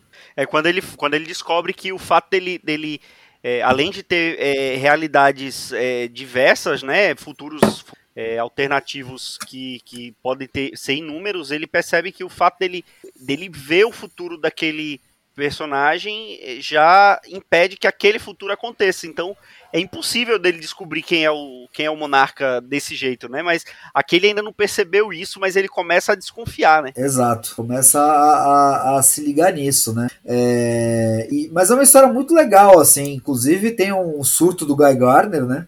E o, o Super-Homem toma o, toma o anel dele na base da força da vontade. E aí. E aí é, é quando, aconte quando acontece o, o momento que o, até o Tempos fala, ó, se ele for virar um monarca é agora, porque além dele ser o Superman, ele é o presidente dos Estados Unidos, ele ainda ficar com o anel de lanterna verde, ele vai ter poder ilimitado. Aí é, ele fala, não, é, é poder demais pra mim. Aí ele devolve né, o anel pro, pro John Stewart, né? Ele, ele entrega porque a tropa vem e acaba prendendo o, o Guy, né? Porque o Guy já tinha passado de É, todos os limites. é, eles vieram prender o Guy e ele ficou com o anel e, a- e o, o, o Hal veio entregar pra ele, tipo, ó, tá aqui a tua lanterna, quando tu quiser recarregar, é só vir aqui. Eu falei, não, vou levar isso aqui embora. É verdade, Né? é verdade. Bom, é, mais alguém quer falar alguma coisa dessa história? Podemos seguir? Eu só queria comentar Seguiremos. como é o, é o Tom Gummett, né, que, que tá desenhando aqui, tá bem irregular, tem páginas péssimas, tem páginas ótimas. E o S do peito Superman também toda hora muda de tamanho. Cara, é, é, é um padrão, é um padrão de todas essas histórias, né? É, tirando as duas, as próprias, né, da Mini, a primeira e a última, que, que é o Jurgens, ele mantém uma certa regularidade, todas elas, tipo, tem partes que são muito legais, tem partes que são horríveis, cara, a arte. Né? E, eu acho que essa grande exceção é a da Liga, porque são vários, é, vários desenhistas, né? Desenhistas, né? É verdade. E o resto é irregular pra cacete, assim. tipo, chega até a ser ilegível como a do Flash, por exemplo. É, que a gente vai, vai- chegaremos lá. Vamos, vamos para uma que eu também achei que eu, eu sofri para terminar de ler. Também não saiu por aqui, que é Rockworld, né? A, a- o futuro do Gavião Negro. É aquele, aquela rock, é, aquela mensal que é escrita pelo John Ostrander, né? É Mini Mundo Gavião. É Mundo Gavião. Mundo Gavião. Não saiu aqui no Brasil. Acho que DC 2000 já não era mais publicada, então não, não saiu aqui no Brasil. É, você, você leu agora, não foi, Maurício? Li e realmente não. É difícil porque não, não encaixa com, com quase nada que tá acontecendo no resto do universo DC ali. É uma história contida, né? Assim, contém muito um pedaço muito grande que não tem a ver com Armageddon 2001 e aí o Tempos aparece. A gente tem essa essa apresentação aí que no final acaba sendo uma não sei se esse personagem tinha aparecido antes, esse Atila. A gente vai ver aí, né, um futuro em que o, o Gavião Catarrol, né, o Tanagayano, se aposentou, ele vai ele tá, ele é casado com uma candidata à presidência dos Estados Unidos e ele é lobista. um negócio bem bem estranho assim, né? Ele e a Shayera continua como como mulher gavião e tem um bar e sei lá, é uma história muito estranha que vai se descobrir lá que algumas tensões aí por conta dele ser um alienígena casado com a futura presidente. Aí ele resolve voltar a ser o Gavião e isso dispara um, dá um gatilho lá na, na filha de um vilão que ele teria matado. E ela reativa lá uma armadura tipo a do a, o destruidor lá do Odin e sai destruindo tudo e aí nossa que, que história ruim. Eu não sei se esse personagem já tinha aparecido na, na mensagem eu nunca li esse Hakuo todo além da, da primeira minissérie. Aparece Joel? É um vilão dessa fase? Ou só apareceu aí mesmo ficou aquele cliffhanger no final e nada até onde eu li até onde eu li em Rockwood mesmo material importado eu acho que eu devo ter lido até a 16, 17 ele nunca tinha aparecido e eu também nunca pesquisei a respeito. Agora, sobre essa edição especial, além dela ser ruim, além dela ter uma arte horrível, imperdoável aquela arte, é o mesmo cara que desenhou outras edições da mensal do Gavião. É, o John Ostrander estava em uma das suas melhores épocas, das suas melhores fases. Ele já tinha se consolidado com o Esquadrão Suicida, ele tinha feito uma fase que foi. É, teve altos e baixos no nuclear, mas com o, o Gavião ele conseguiu fazer um, um, início muito bom. Tinha a arte do, do Granola cada vez melhor, cada edição melhor. As capas lindas da mensal, mas essa edição aí, ele, eu acho que ele, ele, literalmente é aquela imposição editorial. Pegaram o cara, ó, faz alguma coisa aí, e ele, enfim, fez o que pôde. Agora, o pior mesmo é a arte. Esse tal de Gary, Gary Coapis, Kiwapis, não sei como pronuncia, foi ele que fez um anual onde tem a história do violinista é um vilão da Era de Ouro que tenta conciliar todas as histórias do, do Gavião da Era de Ouro com o Gavião Tanagariano nesse período aí, né? Fizeram uma costurada tal. Esse cara desenha muito ruim. Eu não sei se ele faz parte daquele grupo seleto de artistas que talvez em outros tipos de gêneros dos quadrinhos eles desenham bem, subgêneros, sei lá, fantasia, alguma coisa assim, e que na hora que vai fazer super-heróis fica medonho, horrível. Tem outros aí que a gente pode citar, mas que vai gerar controvérsia. De toda forma, é uma edição assim horrível. Horrível, horrível, horrível.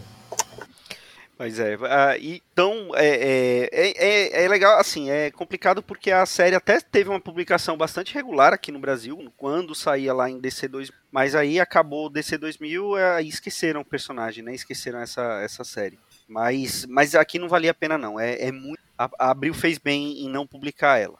E aí vamos para uma outra que também não foi publicada aqui. E por incrível que pareça, os jovens de hoje em dia vão achar isso uma coisa estranha, mas foi uma edição do Batman, da Detective Comics anual. E, e, e, os jovens também vão, vão se surpreender que nessa época o Batman não tinha uma revista mensal no Brasil, né? Batman durante muito tempo era um personagem que não vendia revista mensal aqui no Brasil, que é, que é algo até mais surpreendente. O Batman realmente só virou o que ele é hoje graças ao Batmania de 89, né? Sim, sim, mas mesmo aqui no Brasil, a Batmania de 89 não sustentou, né? O Batman, ele, ele veio ter uma revista que não era só dele, no começo ali da queda do morcego com Liga da Justiça e Batman. Sim. E depois foi que teve a publicação de Batman. E aí ele continuou tendo revista mensal, tem até hoje, né? Revista mensal regular publicando no Brasil. Mas até Liga da Justiça e Batman, a publicação do, da revista Batman aqui no Brasil era muito irregular. Não tinha uma mensal para chamar de sua, né? Não tinha uma mensal própria aqui no, aqui no Brasil. Né? Exatamente. Né? É, o Liga da Justiça Batman, para mim, é o começo da, de eu realmente gostar do personagem nos quadrinhos. É, sim, sim. Bem, porque assim, até o Batman, até a Batmania, é, os meus contatos com o Batman eram basicamente o da Liga da Justiça, que é a Liga da Justiça Internacional, então dá para ter uma ideia. E antes disso é o seriado dos anos, os seriados dos anos 60. Sim, sim. É. E essa revista da Detective Mix anual também é bem qualquer nota, é o Batman é, mais uma vez lutando contra a Talha e o Hazal Ghul, né? Aqui é, é escrita pelo uh, pela Louise Simonson. Olha aí, Joel. Tá explicado por que, que é ruim. e é com todo, com todo respeito, com todo respeito à, à história que ela tem, os quadrinhos, tudo mais. Mas é o seguinte, ela deveria ter permanecido editora. Como editora, ela realmente foi importante para essa indústria vital.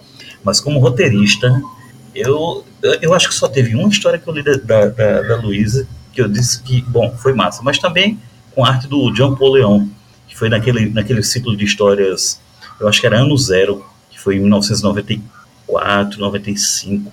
Teve uma história dela contando o, o primeiro encontro do Superman com os heróis que viriam formar a Liga da Justiça. Ele contando com cada um deles, com a John Paul Leon. Ali foi uma história muito boa. Eu acho que deve ter sido a única. Pra se salvar, né? Pra poder escapar do purgatório. Pois é, bom, aqui não, como é uma história é bem qualquer nota, não vale a pena a gente, a gente estender muito nela. Basta dizer que é, é Batman contra a Talha, o, o, Batman apanha feito cachorro sem dono, fica é, praticamente morto em cima de uma cama. O Tim Drake resolve assumir o manto e acaba sendo morto. Na é, primeira noite, bicho, é sacanagem. Na primeira noite, pois é.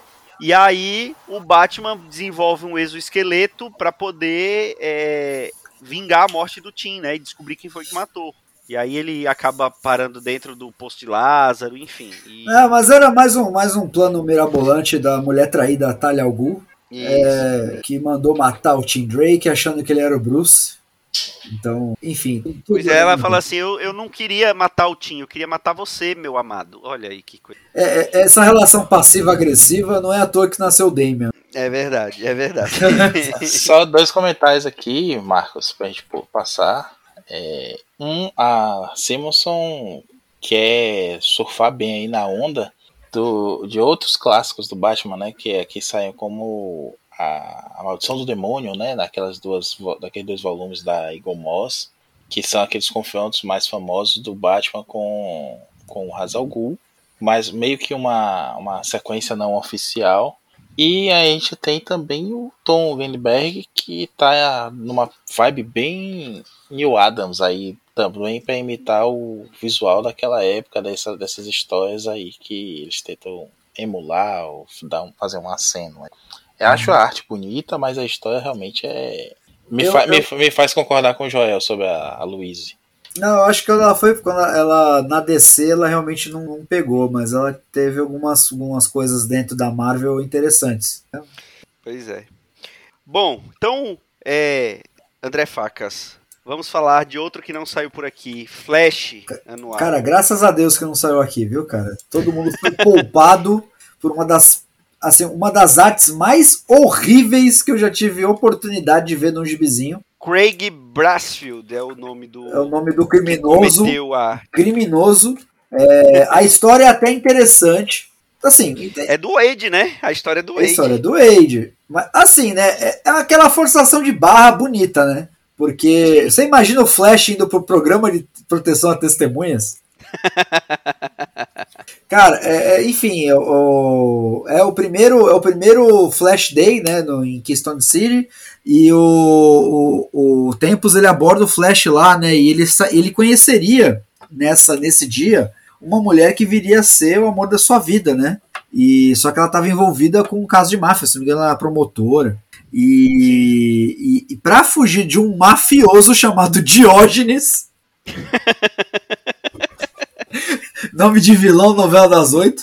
Diógenes. É, eles entraram para o programa de proteção à testemunha, depois né, de, de, uma grande, de uma grande última luta final com a, com a galeria de vilões. E o Flash ficou desaparecido, né? Escondendo os poderes tudo mais. É pai, só que ele tem que se revelar quando o filho dele sofre um acidente, né? E descobre os poderes também. E aí, cara, só que a premissa até interessante, assim, tipo, de você, né, de, de, de renúncia, de você voltar ativa, né, é, passar o bastão, mas é tudo tão mal desenhado, é tudo tão é, é, é tanta é coisa tão corrida, assim, claramente o Wade nessa época ainda lutando para pagar as contas, é, porque ele conta a história de uma maneira apressada. Ele ainda, ele ainda não é o Wade que vai fazer história no Flash. Ele, dá para ver na na, na, na, na, história dele como é que na narrativa dele que ele ainda não é aquele Wade, ele tá se vindo a se tornar aquele Wade. E, e cara, é um desenho horrível. Tu não sabe, tu não, reco é o... tu não reconhece os personagens. Não, é horrível. É horrível. É, e, e, assim, é, é, agora tem uma coisa assim que, a, que você vê que é uma coisa. Você já vê os, alguns pontos ali do Wade, que eu, uma coisa que eu achei mais interessante aqui é justamente o, é, ele mostrando o filho do Wally, né, que herdou os poderes dele, mas não aquela aura anti-atrito, né? Sim. Aquela aura anti-atrito de proteção, então ele quando usa os poderes ele se quebra todo com o atrito do ar, né? É. Eu acho isso, eu, eu acho isso legal, eu achei isso bacana, né? Mas é realmente, os desenhos tiram todo o tesão de ler os gibi. Não, é, cara, Nesse é, período aí, se você for olhar, parece que a DC ela estava com alguma dificuldade, ou ela não estava querendo literalmente investir em, em artistas um pouco melhores e que cobrasse talvez mais. Talvez, só pode ser isso. É aquela síndrome de estagiário, né? Não, vamos tirar profissionais e botar estagiários. Por quê? Você pega a, a mensal dos Titãs, por exemplo, no final, começo dos anos 90. Tem, tem na, logo após ali Caos Total, você tem desenhistas horríveis, medonhos, terríveis em Titãs. Você tem, pronto, o Terry Dodson. Terry Dodson começo de carreira, na mensal mais à frente dos, da Tropa Titã, Terry Dodson é, é medonho, é horrível. Você tem é, Flash, você tem em várias mensais, mensais especiais, você tem caras te, tenebrosos. Eu não sei o que, que se passava naquela época, não. Talvez alguém do, da indústria que vivia naquele momento ali no editorial, talvez já tenha até revelado o que se passou. Mas você pode ver que há sim, a, por exemplo, a mensal, anos à frente, do, do Moel, que é Valor, essa mensal ela tem desenhistas horríveis, horríveis, horríveis. A própria Legião mesmo tem alguns fill-ins do, do, do Pete Giffen na, no período é, do, do Five Year Gap e são horríveis. É, a maior prova está aí, em Armagedon 2001. A saga foi prejudicada justamente por desenhistas horríveis, né, na maioria. Pois é. Vamos então agora para a próxima revista, que essa daqui eu faço questão de falar, porque a gente já falou um pouco, e é outra que me puxa bastante da nostalgia, que é a, a anual dos Novos Titãs. Que aqui ele é, é, ele vai, ele, ele inicia toda uma saga dos Novos Titãs, né? E aqui é uma forma de aproveitar é, a saga que está se passando para poder é, é, construir uma coisa nova, né? Na mensal do, dos Titãs, que vai estourar lá na frente. Aqui não saiu na minha, saiu na edição, na, na mensal dos Titãs, como o Facas falou. Que, e aqui é, o, é escrita pelo Marv Wolfman, desenhada pelo Tom Greenberg, junto com. Uh, aí tem, tem a arte final do Alvey, Ian Akin, é, enfim. E aqui eles introduzem, na verdade, um novo vilão que é o Lord Caos. Né, e aqui tem a primeira aparição das tropas titãs, né? Ele, aqui o, o Tempus ele vai atrás para ver o futuro do Asa Noturna, né? E aí aparece o, o, aquele Asa Noturna de mullets, né? De cabelo comprido, é, a Nova Terra, a Miragem, é, todos uns, persona uns personagens que foram muito bem aproveitados depois, né? Inclusive esse esse Asa Noturna do futuro, né? Que ele, ele depois aparece no presente. Eu, e aqui é toca bastante para mim na, na, nostalgia, porque eu acho que comecei a colecionar Novos Titãs a partir dessas histórias. Então, estava no meio de, de, de Titãs Hunt, né? Isso. Na, na, história mensal. Aí, aí, tanto é que quando, depois que publica essa edição anual, acho que aqui saiu, como a revista do Titã, dos Titãs era, era uma revista fininha, né? Era, eram menos páginas, eu acho que era 64 páginas, Ei, 62 páginas. Ei, época de Fernando Collor. Era, era bem, era bem, era bem fininha e aí saiu aqui dividido em duas partes. E aí quando eu fui pegar no terceiro mês para poder ler, aí já tinha voltado para a história que estava sendo contada, que era justamente Titãs Hunt, que tinha parado quando é, saiu lá a revelação quem era o, o GNU original, quem era o cara que estava é, é, dominando a sociedade GNU. A gente falou muito sobre isso num set jagunços lá atrás. Eu acho que no set jagunços 3, 2 ou 3, a gente falou de Titans Hunt. O link vai estar tá aí no. Mas é, a maneira como o Wolfman a, é, aproveitou uma, uma mega saga para poder é, é, introduzir uma história que ele ia desenvolver na mensal dos Titãs é uma coisa linda, né? Aí você vê quando o roteirista é bom, como é que ele consegue aproveitar os pepinos que colocam para ele, né? Eu acho que ele foi muito esperto nisso aí, né? Ele foi muito esperto. Ele Olha provavelmente aí. já estava com isso alinhado, né? Ele já deveria estar com essa. Porque você vê, a, a Titans Hunt, a saga dos Gnus, ela vem num crescendo, num crescendo, num crescendo. Lá pelo meio, ela faz tanto sucesso que parece que prolongam além do que deveria. A sensação que dá é essa. De que eles estão prolongando Coisa que mais nunca prolongando. aconteceu, né? Nos quadrinhos. Nunca aconteceu. Eles começam a prolongar demais, do tipo, vai mantendo, vai mantendo. Quando ele revela tudo, é, a, a, conclusão dessa parte do, do Titãs Hunt parece que deixa a desejar. Fica meio que ficam uns buracos ali, umas barrigadas tal. Enfim, é, discutindo a saga em si, a gente iria ver detalhes. Mas passando ali adiante disso, é, essa introdução dos Titãs do Futuro, essa questão do Lord Causa e tudo mais, que rendeu ótimas histórias, mas parece que foi uma coisa, bicho, e agora? O que, é que a gente vai fazer? Como é que a gente é, sucede depois de ter, ter chegado num ponto onde tá ótima a recepção tal, e aí? Aí botaram uma coisa mais bombástica ainda, e a coisa bombástica foi Dia de Futuro Esquecido, versão DC, ou Exterminador do Futuro versão DC. Volta para matar a Dona Troy e tal. Enfim, mas rendeu bem, porque foi muito bem escrito. Eu acho que o Wolfman já estava com isso engatilhado. Quando veio Armagedon 2001 e olha, conta alguma coisa do futuro, ele, opa, eu ia falar de futuro mesmo. E aí ele empurrou. E deu certo, né, Facas? Não, cara, deu, deu muito certo porque ele foi muito sagaz, né? Ele já tinha algumas ideias pro futuro, ele já queria falar disso. E ele jogou pra frente assim, beleza, vou, já vou introduzir vou ver a reação da galera, né? Vou ver, vou ver esse teste. E dá pra ver que muita história ali, dá pra ver que os caras tentaram plantar muita coisa, né? Mas a arte, é, em alguns casos, não ajudou, não ajudou muito. O que é bem curioso, que eu tava olhando aqui, e, e, é o Grindelberg de novo desenhando, só que a arte é completamente diferente, se parar pra olhar. Ela é, ela... Sim, sim, sim, é verdade. Ela é muito mais vistosa, né? Eu, eu tinha na minha memória, eu achava que era. Na minha, na minha cabeça era Jean Dursena que desenhava, né? Sim. E eu tava. E relendo, eu fiquei muito com essa impressão. Lembra muito o traço dela. Uh, e não é, cara. Tá lá no crédito que é de novo o Grindelberg. Que é curioso. E, e, não, e você. A, a, a Gedusema tem um traço bem diferente. Eu acho que você, você confundiu mesmo pela nostalgia, facas. E não, eu tenho não, já. É, ela, ela, ela, já tinha um. Ela tinha um. Ela tem um. No, principalmente no começo da história ali, algumas. Algum, alguns takes que ela tem do Asa Noturna, tem do Asa Noturna ali, eu fiquei, tinha muito essa impressão de que e era. é curioso. Realmente. É curioso que depois esse asa noturna vai esse asa noturna do futuro vai aparecer. Acho que é asa letal, né? Tem um É, asa mortal. Asa mortal. Ele é, é, já é o Deathwing, né? Ele vira o Deathwing, Deathwing. É. Ah, ah, é porque ele fica ele fica ele é corrompido, maligno, né? É. Ele, ele, fica corrompido pela, a, pela Ravena. Com mamilos de fora. Um piercing no mamilo, mas mamilo. piercing no mamilo não significa que ele é, mal, que ele é mauzão. Então ah, isso quer dizer que. É claro. Isso. isso Desde a época dos Super Amigos, viu, viu, Marquito? Desde a época do desenho dos Super Amigos, todo mundo sabia. Na época, o sinal de ser vilão é ter ao, ao redor dos olhos a cor escura. E hoje em dia é ter piercing no. Que absurdo. Não, ó, Marcos hoje tá fazendo aqui muita exposição da figura dele, né? Começou com a, a tatuagem na canela, agora é o piercing no mamilo. Daqui a pouco ele vai falar da circuncisão dele também. Ele não é um desfrutado, né? Ele é um desfrutado. Ah, mas você tem algum problema com pessoas circuncidadas, Maurício? De Olha forma aí. alguma, não, não, não tente me impingir preconceitos, até porque. Em pleno 2022, medo. Maurício. Não ano é. da tecnologia. ano, é, ano, ano. Um, um, Marquito se tornou um coroa espetaculoso, como diriam naquela novela.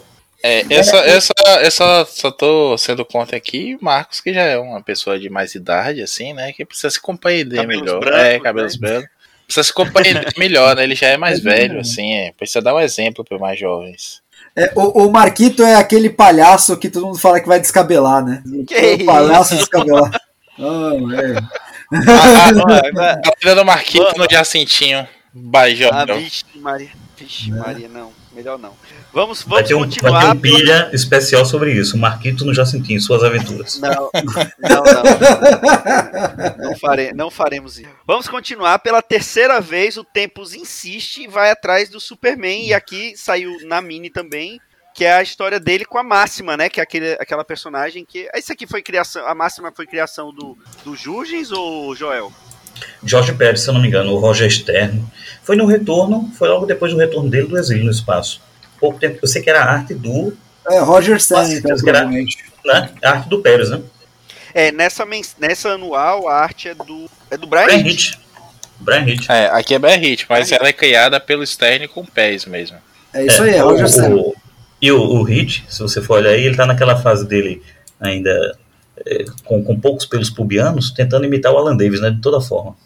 É, o Hit, é, vale aqui a contextualização, ele é discípulo, né? Fã do, do Alan Davis.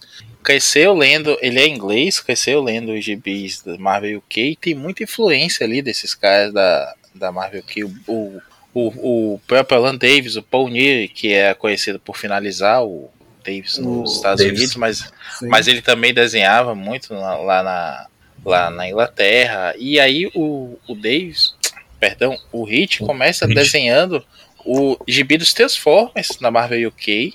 E que tinha histórias muito melhores do que a Marvel americana, inclusive acho que eu comentei isso no, no texto lá do arte final. E tanto que o Simon Furman é descoberto assim, né, desenhando, escrevendo os gibis dos Transformers e vai chamado pela Marvel americana para escrever lá para Mulher Hulk e outras coisas. Aí ele se faz, inclusive desenhando, escrevendo o próprio gibi principal dos Transformers. Naquela época da invasão inglesa, né, Alan Moore e Dave Gibbons e tudo mais. E aqui ele tá mesmo bem pesado assim no traço do, do Alan Davis. Eu acho que inclusive é a melhor fase dele, quando ele começa a alopear muito nas achuras, ele se perde e acaba perdendo também a, o tesão de desenhar, né? Essa edição que vocês estão falando aí, esse outro anual com a máxima, é um que tinha uma capa na, na mensal publicada aqui no Brasil. Na minha. Isso, ele mesmo. tem ele- eles num, num, num túmulo, ele abraçado beijando a máxima Isso, no túmulo. É da Lois, isso. não, No túmulo. túmulo, Hã? no túmulo da Lois. Isso. Isso É. aí. Que aquele Eu lembro da história uniforme. fraquinha. Quem escreve? rosa. Hã? A Lois Simonson. Adivinha? Ah. Você tá vendo? A, a memória Eu, eu engana. eu. Agora, assim, a premissa aqui é legal, né? Porque aqui o, o, o Superman também se lascou, né? Pra variar. Só que aqui foi de uma maneira diferente, né? Ele se casa com a Lois. É, só que aí quando a Lois tá grávida dele, né? Que eles achavam até que isso nunca poderia acontecer. A Lois tá grávida. E aí no primeiro chute do bebê, do feto, a Lois morre de hemorragia, né? Bicho, pelo... ah, não, é sério, é sério isso. Ah, hoje você não lembra disso, não? Bicho, isso é uma música do Amado Batista, do Fernando Mendes. Cara, é. é- é- Ah, Essa é a no do hospital em Metrópolis, do- na sala de cirurgia, pela vidraça eu da- via, você que tem o sofrendo a esperma sua radioativo. É, essa daqui é, esse aqui é pré-esperma radioativo do, do, do Homem-Aranha, né? Meu Deus. Cara, é, eu sem, sem palavras para essa ideia, mas é uma coisa que é, sempre foi comentado, né?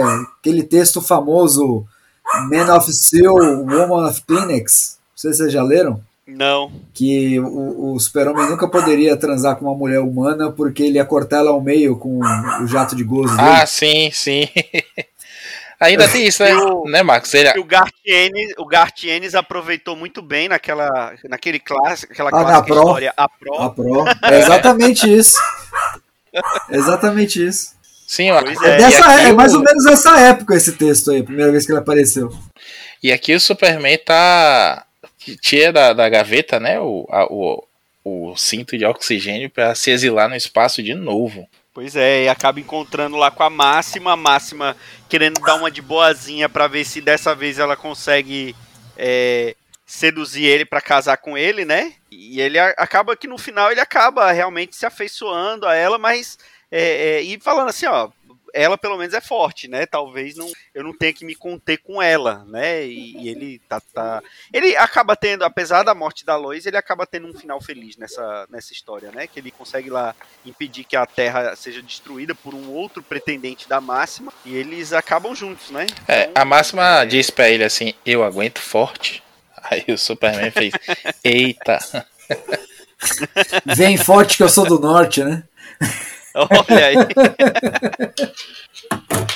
Bom, eu acho que a gente pode chegar agora na, na melhor história de Armagedon 2001. O que, que, vocês, que, que vocês acham? Legion, Legião. o Legião, Legião anual.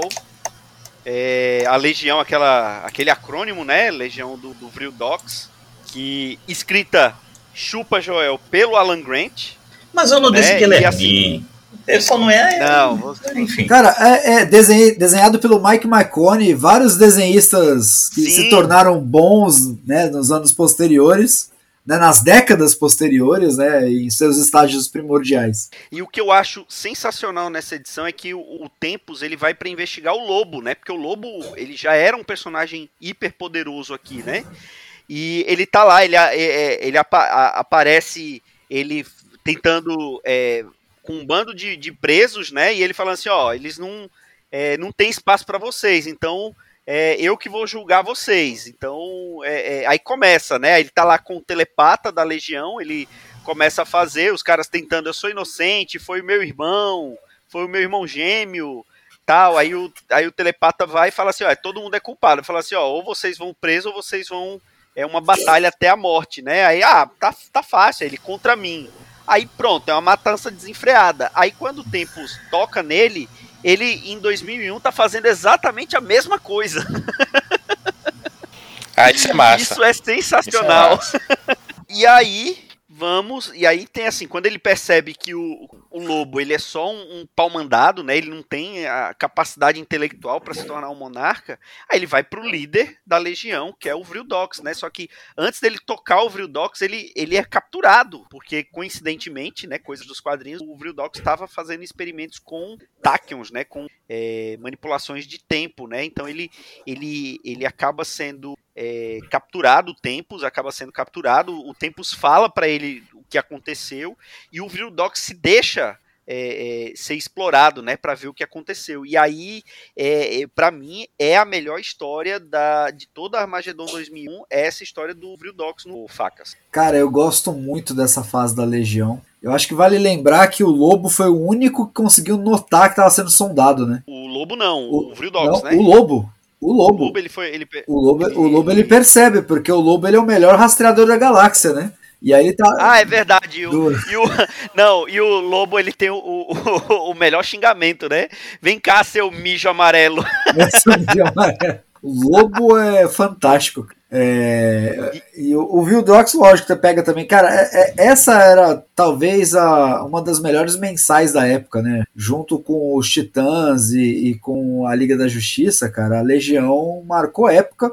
E eu não sei até hoje porque que não tem, cara. Não tem. Nem, revival, né? Não tem um revival, nunca teve, né, cara? É... Tentaram, né, algumas vezes, mas assim, numa outra pegada, né? Teve aquele não, Rebels não, teve, ali. Teve isso. Da. É, teve aquele. Não, não o... teve um revival.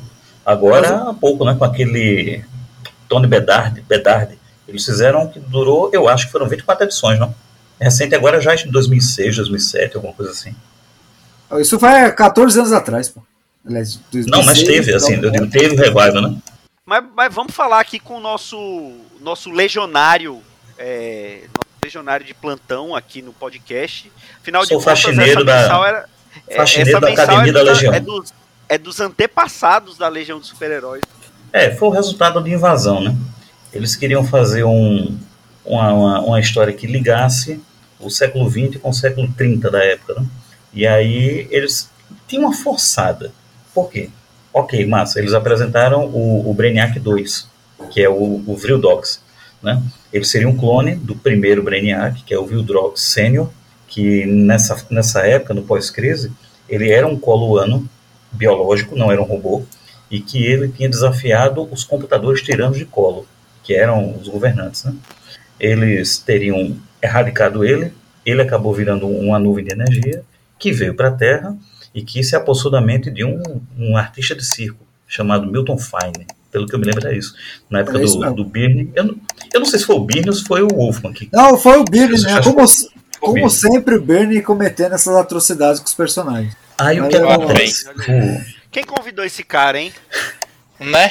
Eles, eles criaram essa história do, do Vril Dogs 2, que ele era um clone que tinha sido tratado como filho e ajudante pelo original, mas que era muito maltratado e acabou ficando meio sociopata da vida. É, ele se recusou a participar da, do, do, projeto que era a Aliança Alienígena, que invadiu a Terra, e aí os coloanos se livraram dele, que ele era um transtorno. Ele foi para a Masmorra Estelar, se não me engano o nome era esse. Na fuga, ele vai, reúne um grupo, e que aí é que está um pouco forçada, meio, enfim, mais perdoável. Ele reúne uma, um alienígena pedregoso, que seria um antepassado do bloco, da Legião, a antepassada original mesmo da Penumbra, que é a Lydia Malo, se eu não me engano o nome dela é essa. Aí você tinha um cara que ninguém sabia quem ele era, sem poderes, enfim, era só um reclamão, chorão. Só que tinha o cabelo meio pontiagudo. Aí teve gente que especulou na época que ele era um antepassado do, do Lobo Cinzento, mas não teve nada a ver. E tinha uma personagem inédita, que era Furtiva, que sinceramente essa daí foi de nada lugar nenhum em termos de origem. Simplesmente ela cancelava som ao redor dela e aí se, tornava furtiva, literalmente.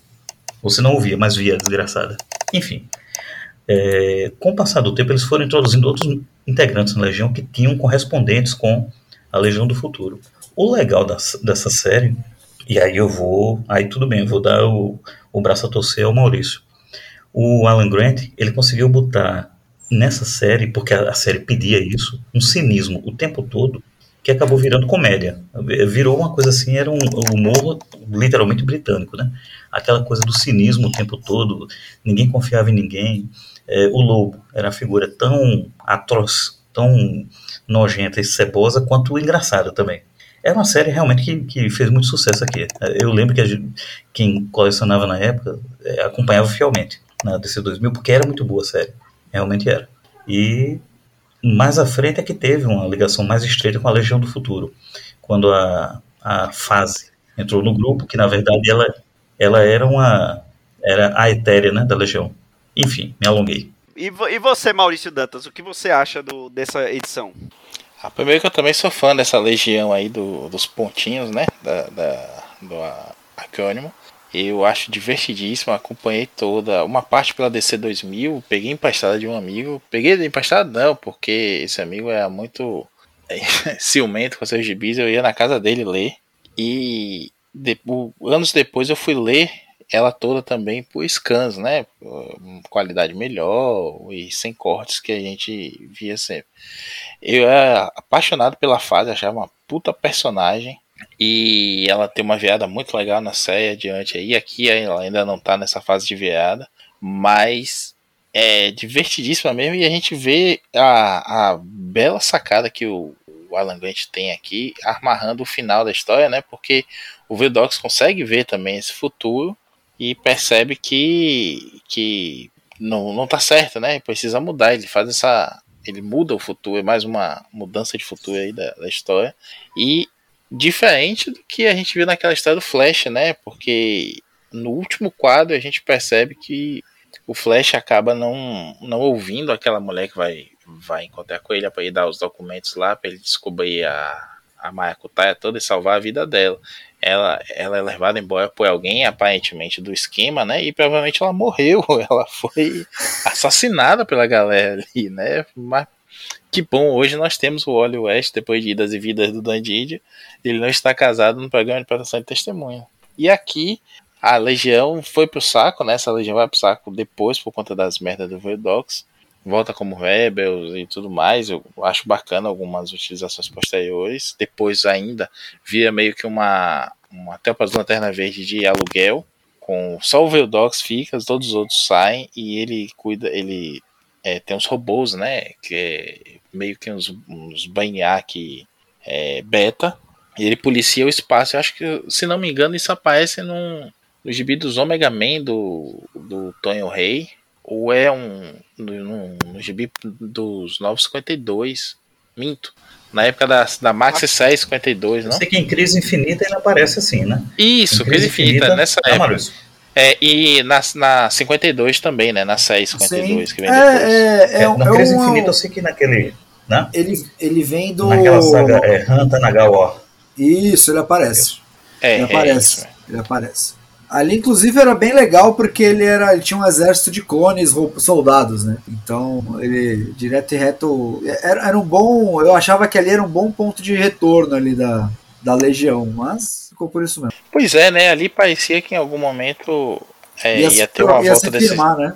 É, ia ter uma, uma volta dos outros dos outros membros, mais ou menos como a gente vê aí nessa história, né? Tipo, botando o Vidox no na coleia de novo e ele percebendo a merda que tá fazendo, mas infelizmente isso, eu gosto muito dessa parte espacial da DC que é sempre bagunçada, quando vão fazer alguma coisa acabam se se atrapalhando. Vide a saga recente do mundo bélico, né, Joel? Bom, vamos para agora para Rapine Columba, Joel Moraes. E aqui a gente já vai encaminhando para o que seria o, o final da série, né? Afinal de contas, essa do, do Columba. É, quando, quando o Tempos toca o, o Rapina, ele vai justamente para um futuro que existe um monarca, né? E o monarca aparece nesse futuro. Talvez seja o mais é, é, parecido com, com, com o próprio Tempos, né, Joel? Isso. A, a série Rapina e Colomba, eu também é outra que eu tenho um carinho muito grande pelo seguinte: é, a mensal, ela foi antecedida por uma mini. Essa minissérie eu considero uma das melhores coisas ali daquele período que tinha muita coisa boa. E o casal, né? Carl Kessel e Bárbara Kessel, eles fizeram um trabalho excelente. E por incrível que pareça, a Mini né, foi um bom trabalho do, do Rob Liefeld. Eu gostei na época. Ele tentava ali, de toda forma, emular o Arthur Adams. Na mensal, quem acompanhou a mensal na época, que saiu em DC 2000, é, enfim, eu gostei pra caramba. Porque não era uma série com o drama angustiado ali do Homem-Animal, não tinha aquela introspecção do Senhor Destino, do The Matrix, e não tinha aquela coisa, como eu falei antes, do cinismo da Legião. A, a Rapina e Columba, em DC 2000, era basicamente aquilo que era como se fosse um laboratório do que o Kessel ia fazer em Superboy, um Superboy clone alguns anos à frente, depois da morte do Superman. Era uma série que tinha personagens de, de, de apoio coadjuvantes muito bons.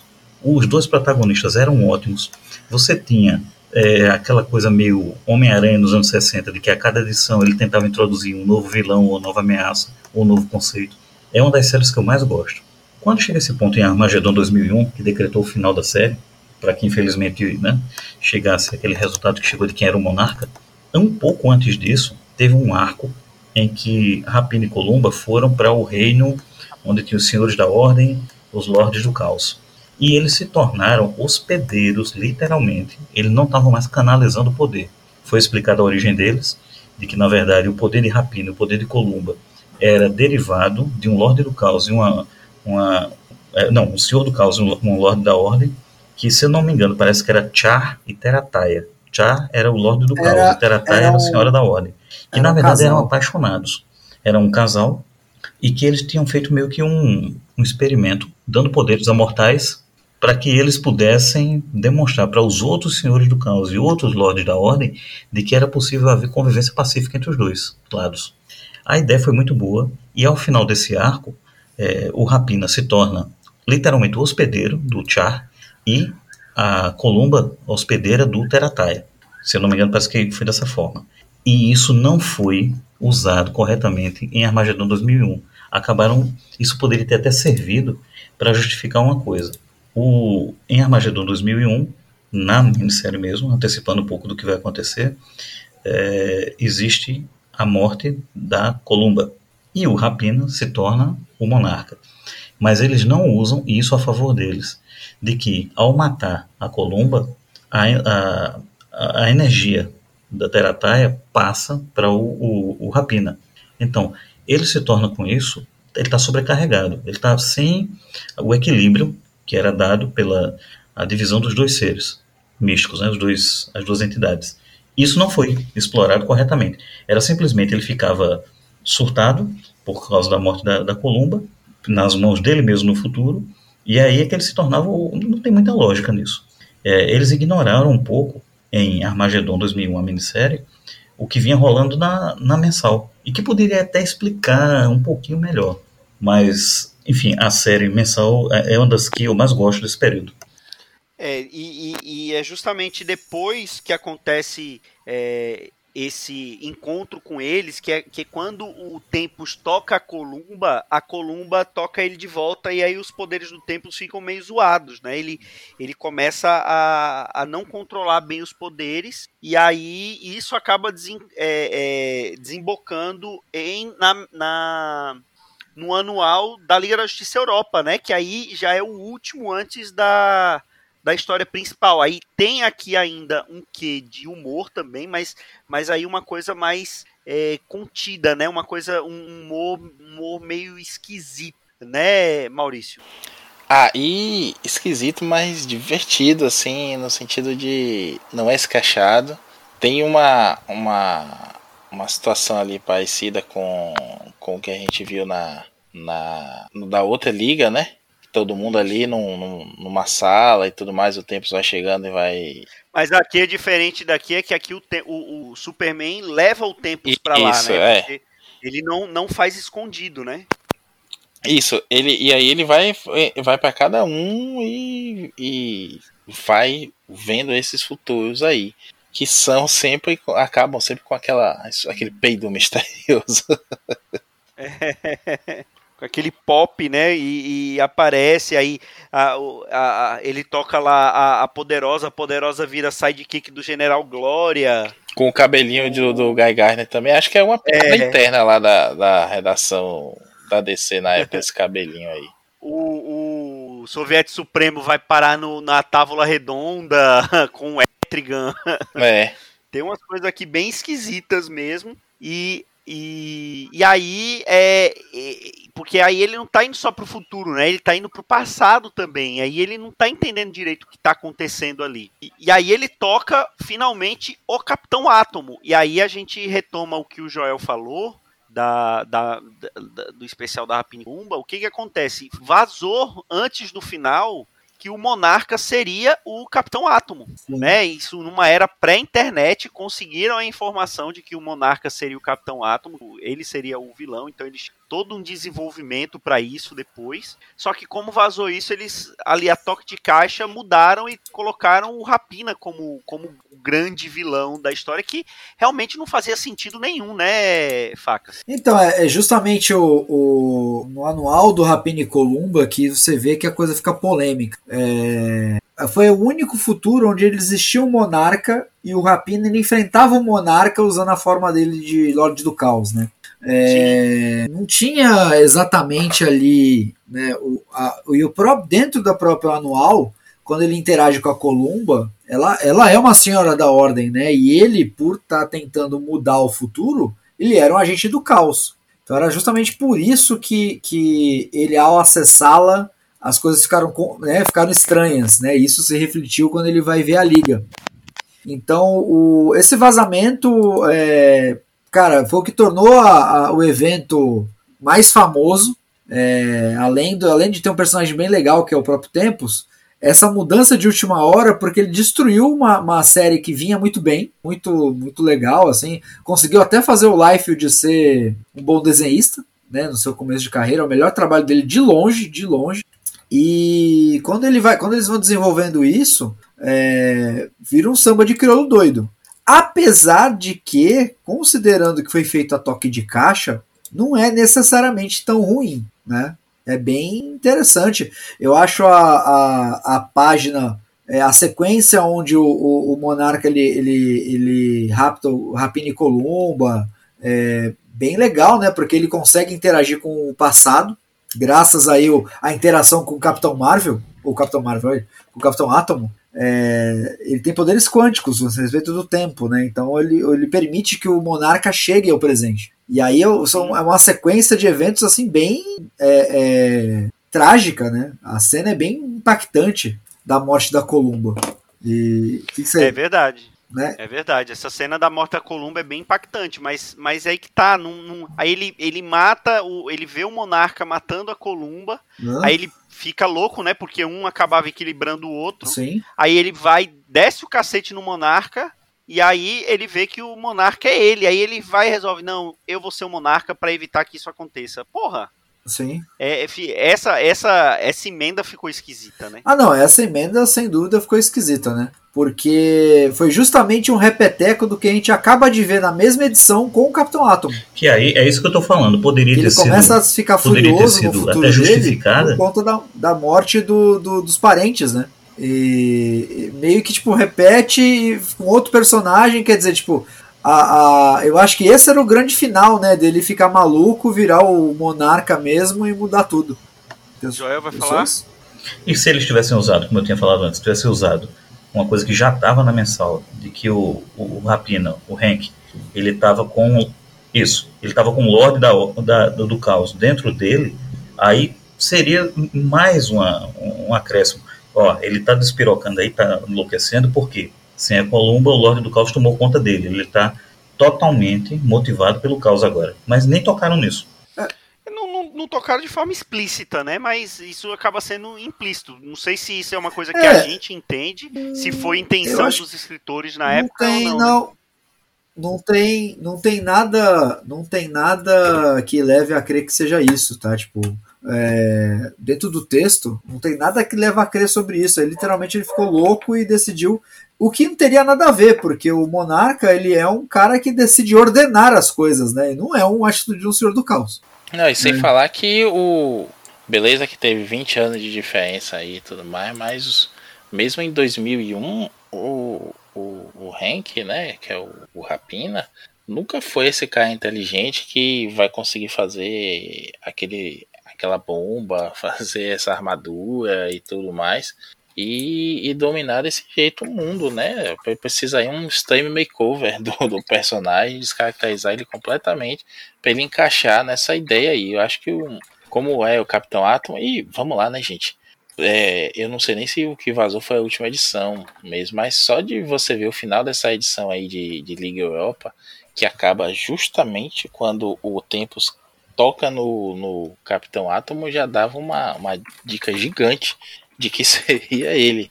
A gente pode não ter percebido isso na época, até porque a gente leu no encadernadinho da, da Abril, né? Mas ficou bem óbvio e se isso vazou lá em algum momento, bem antes de Bleeding Cool, Newsarama e todos os outros sites especializados que já existiam aí, né?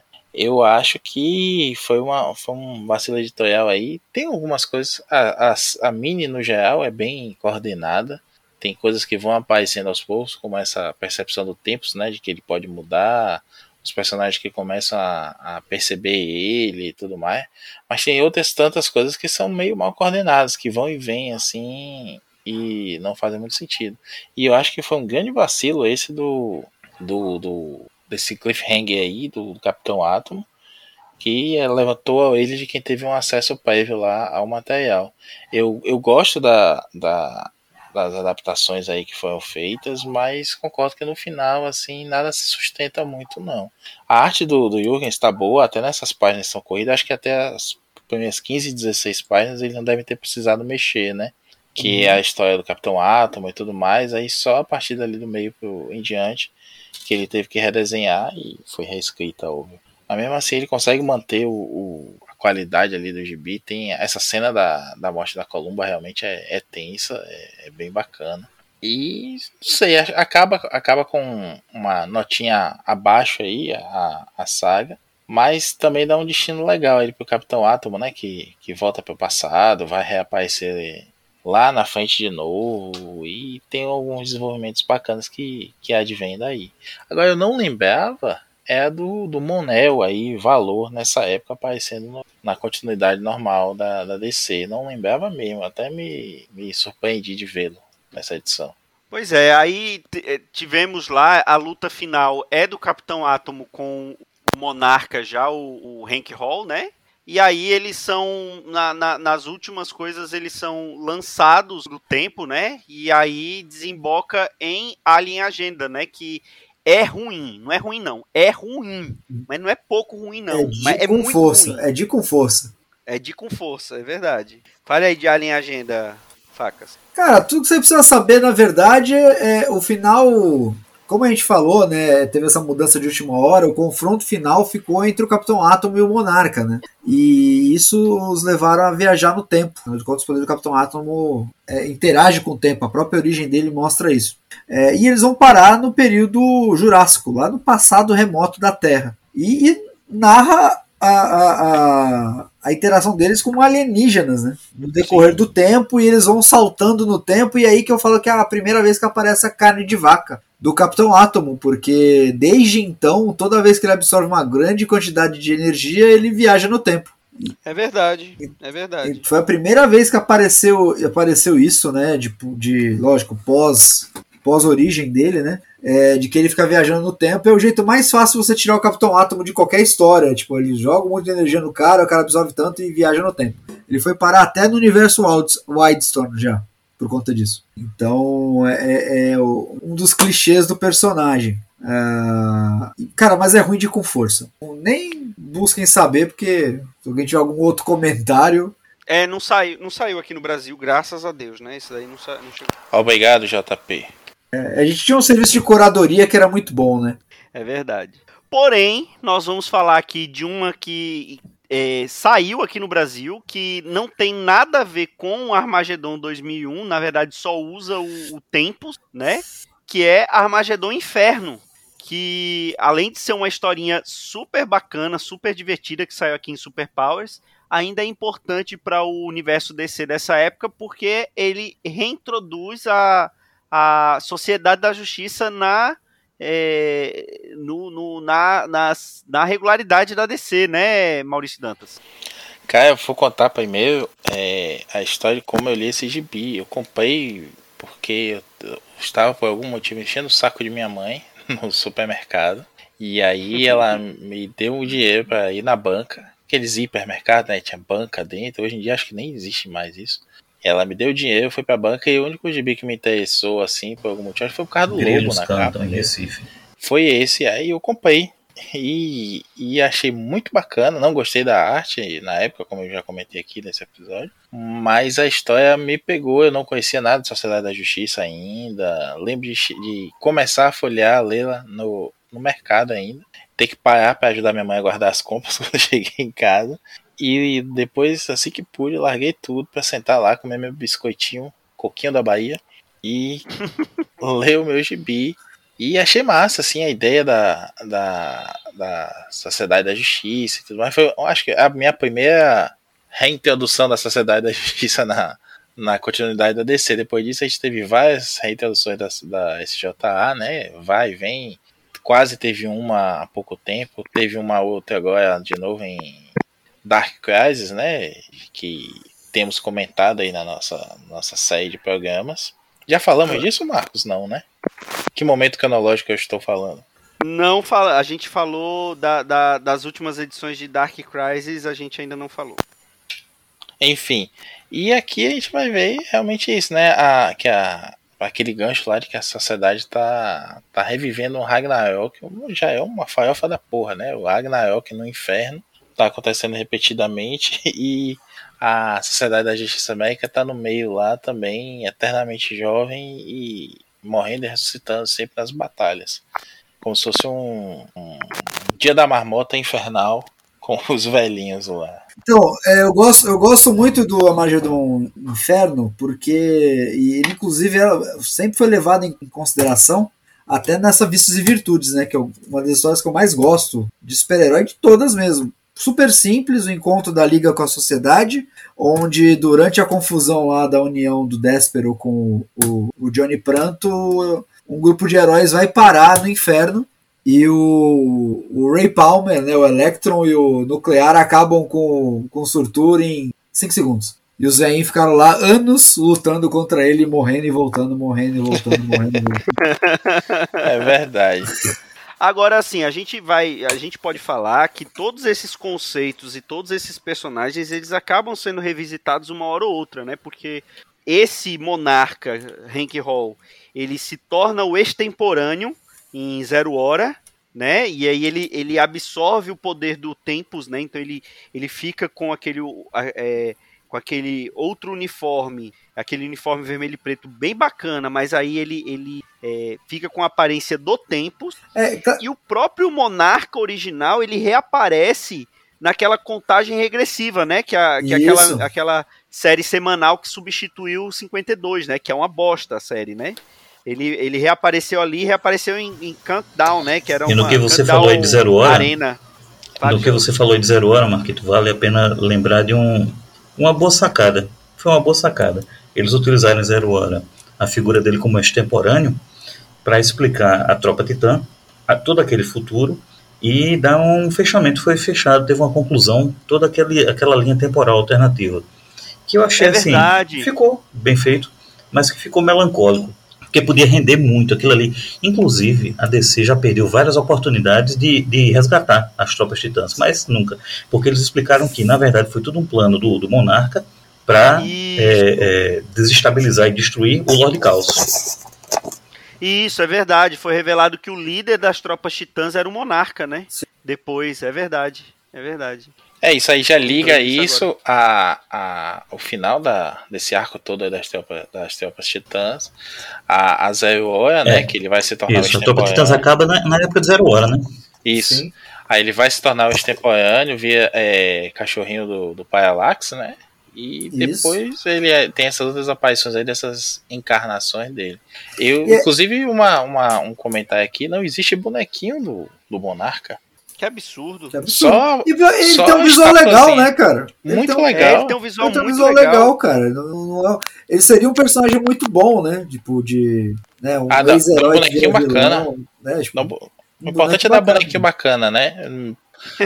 É, é por, por isso que, que é, dar- é, é, como é que é? Death Metal existe, Maurício Dantas. É verdade, é por isso A mesmo. culpa é sua. é Por isso mesmo. Mas não E tá o- errado, não. Eu vou defender o menino Maurício aqui. É. Death Metal na DC e na Marvel agora é o, o do Jason Aaron, né? Que é só inventar É. um amálgama novo qualquer de, de personagem pra ver se emplaca bonequinho. Não É. tem história mais não. Quando, quando você quando você quando você tem que recebe por royalties é assim, cara. É, o, verdade. um, um desenhista desse falou aí, no, acho que foi o um cara que trabalhou com a Viúva Negra. Ele comentando sobre o lançamento do filme, da, da Viúva e tudo mais, falando que é, é, é uma grana boa aí por bonequinho, viu? Bom, é, falamos dessa saga maravilhosa. Eu estou aqui rezando enquanto estou falando isso para a gravação funcionar e eu conseguir editar esta porra. Mas temos fé em Kirby que vai dar tudo certo. 250 pilhas de gibis, Maurício Dantas. Pois é, tá na hora da gente fazer aquela renumeração que eu sugeri no último programa, né? Porque é, vai que a gente consegue ouvinte novo começando do zero. Ou do um, né? Olha aí, vamos para o a próxima semana, pilha de gibis número 1, um, Ao, ao um new, novo elenco. ao new, ao different, né? Os novos. Vai ter reboot? Vai ter Vai reboot. ter reboot? é? Vai, vai ter é reboot. reboot, alguns personagens trocarão de sexo, De etnia É, também. de etnia também. Inclusive, é, eu posso ser convocado para ser o indiano do, do, do podcast. Vai, vai mudar, inclusive, o, o editor, É. né? Quem vai fazer a edição dos programas agora é o Dãozinho. Ou seja, É o Dãozinho. É, o, o, o Dãozinho, na verdade, vai ser substituído por um jovem surfista cabeludo. É, loiro para afinado. Ô, É. Marcos, é, antes de você cortar aqui, né? Eu já sei que você está desesperado com essa edição, mas eu fiz uma promessa no começo do programa e disse que quem aguentasse até o final nos ouvir ia ter esse easter egg aí, essa cena pós-créditos. Joel, aquela saga dos restolhos da, da Marvel, que está completamente fora da nossa pauta de hoje, é Avengers Terminatrix Objective, o objetivo da Terminatrix, Sim. que nunca saiu aqui, ainda bem, mas tem numa É Epic esse mesmo. Pronto, é esse mesmo. Por que será, né? Obrigado, JP, mais uma vez. Cara, faz falta uma curadoria, né, cara? Eu só lembro de ter visto a capa desse troço aí. Quem diria, quem diria que a gente sentiria falta de- dessa época, né, cara? Olha, Tá tem tanto booktuber Grande aí, edi- editora vendendo, vendendo gato por lebre. Uns história É. ruim, os caras, tipo, falando que é revolucionário. Meu Deus do céu. Ah, mete uma capa, mete uma, uma capa dura, bota um gibitube aí pra falar e botar o link na descrição e fechou. Bom, chegamos ao final desse pilha de bis especialíssimo, um pilha tá, um dos maiores da história que eu já me arrependi de ter falado um por um. Mas se tudo der certo, vai sair. Se não der certo, vocês não vão escutar, porque não deu certo. Vai ter que gravar de novo, vai ser outra coisa. Pilha perdido. E é isso. Pilha, o pilha perdido vai, vai ficar só para os para os apoiadores, né? Pra Só o pessoal do OnlyFans. Catarse. É, do OnlyFeios. Fez. É, nosso, nossa lista secreta. Lista de apoiadores secretos. Uma hora, uma hora sai, uma hora sai. Se não sair, já sabe quem foi que apagou tudo, né? Do, do fluxo temporal. Foi o extemporâneo. Maurício Dantas, muito obrigado, viu? Você está conosco em, em- em- na maior parte desses 250. E eu diria que é muito bom estar com vocês, gravar com vocês e falar de tudo que a gente quiser. Olha aí. Joel Moraes, você participou pouco, mas quando participou foi relevante. Agradeço a compreensão de todos pelo pequeno atraso que eu tive entre os primeiros e os atuais, né? Apenas três, quatro anos. É, coisa pouca. André Facas, você já virou um, um jagunço e um pilher. Pillar. Não, não, não, tem mais, não tem mais nem espaço para fazer jabá, porque você já é de casa. Cara, Jagunço, Jagunço é uma honra, um mérito. Eu quero um codinome de Jagunço agora. Talvez eu fosse seja o Peixeira, provavelmente, é o mais óbvio. Mas, cara, é um prazer estar aqui fazendo 250 e falar de gibi é sempre muito bom. Mesmo quando o gibi não é bom. Isso é verdade. Na verdade, falar de gibi ruim é melhor, é melhor do que falar de gibi bom. Tem essa, eu tenho essa, esse lema, eu acho que é verdade. Porque a gente fala com, com a força do fígado. É verdade, né? Desopila tudo, né? Deixa tudo as coisas, É as coisas da agência, as coisas do trabalho, tudo. Pois é. Então é isso, pessoal. Chegamos ao final do Pilha de Bis 250. É, na próxima semana teremos o Pilha de Bis 1, ou será o 251. Até lá, um grande abraço e tchau.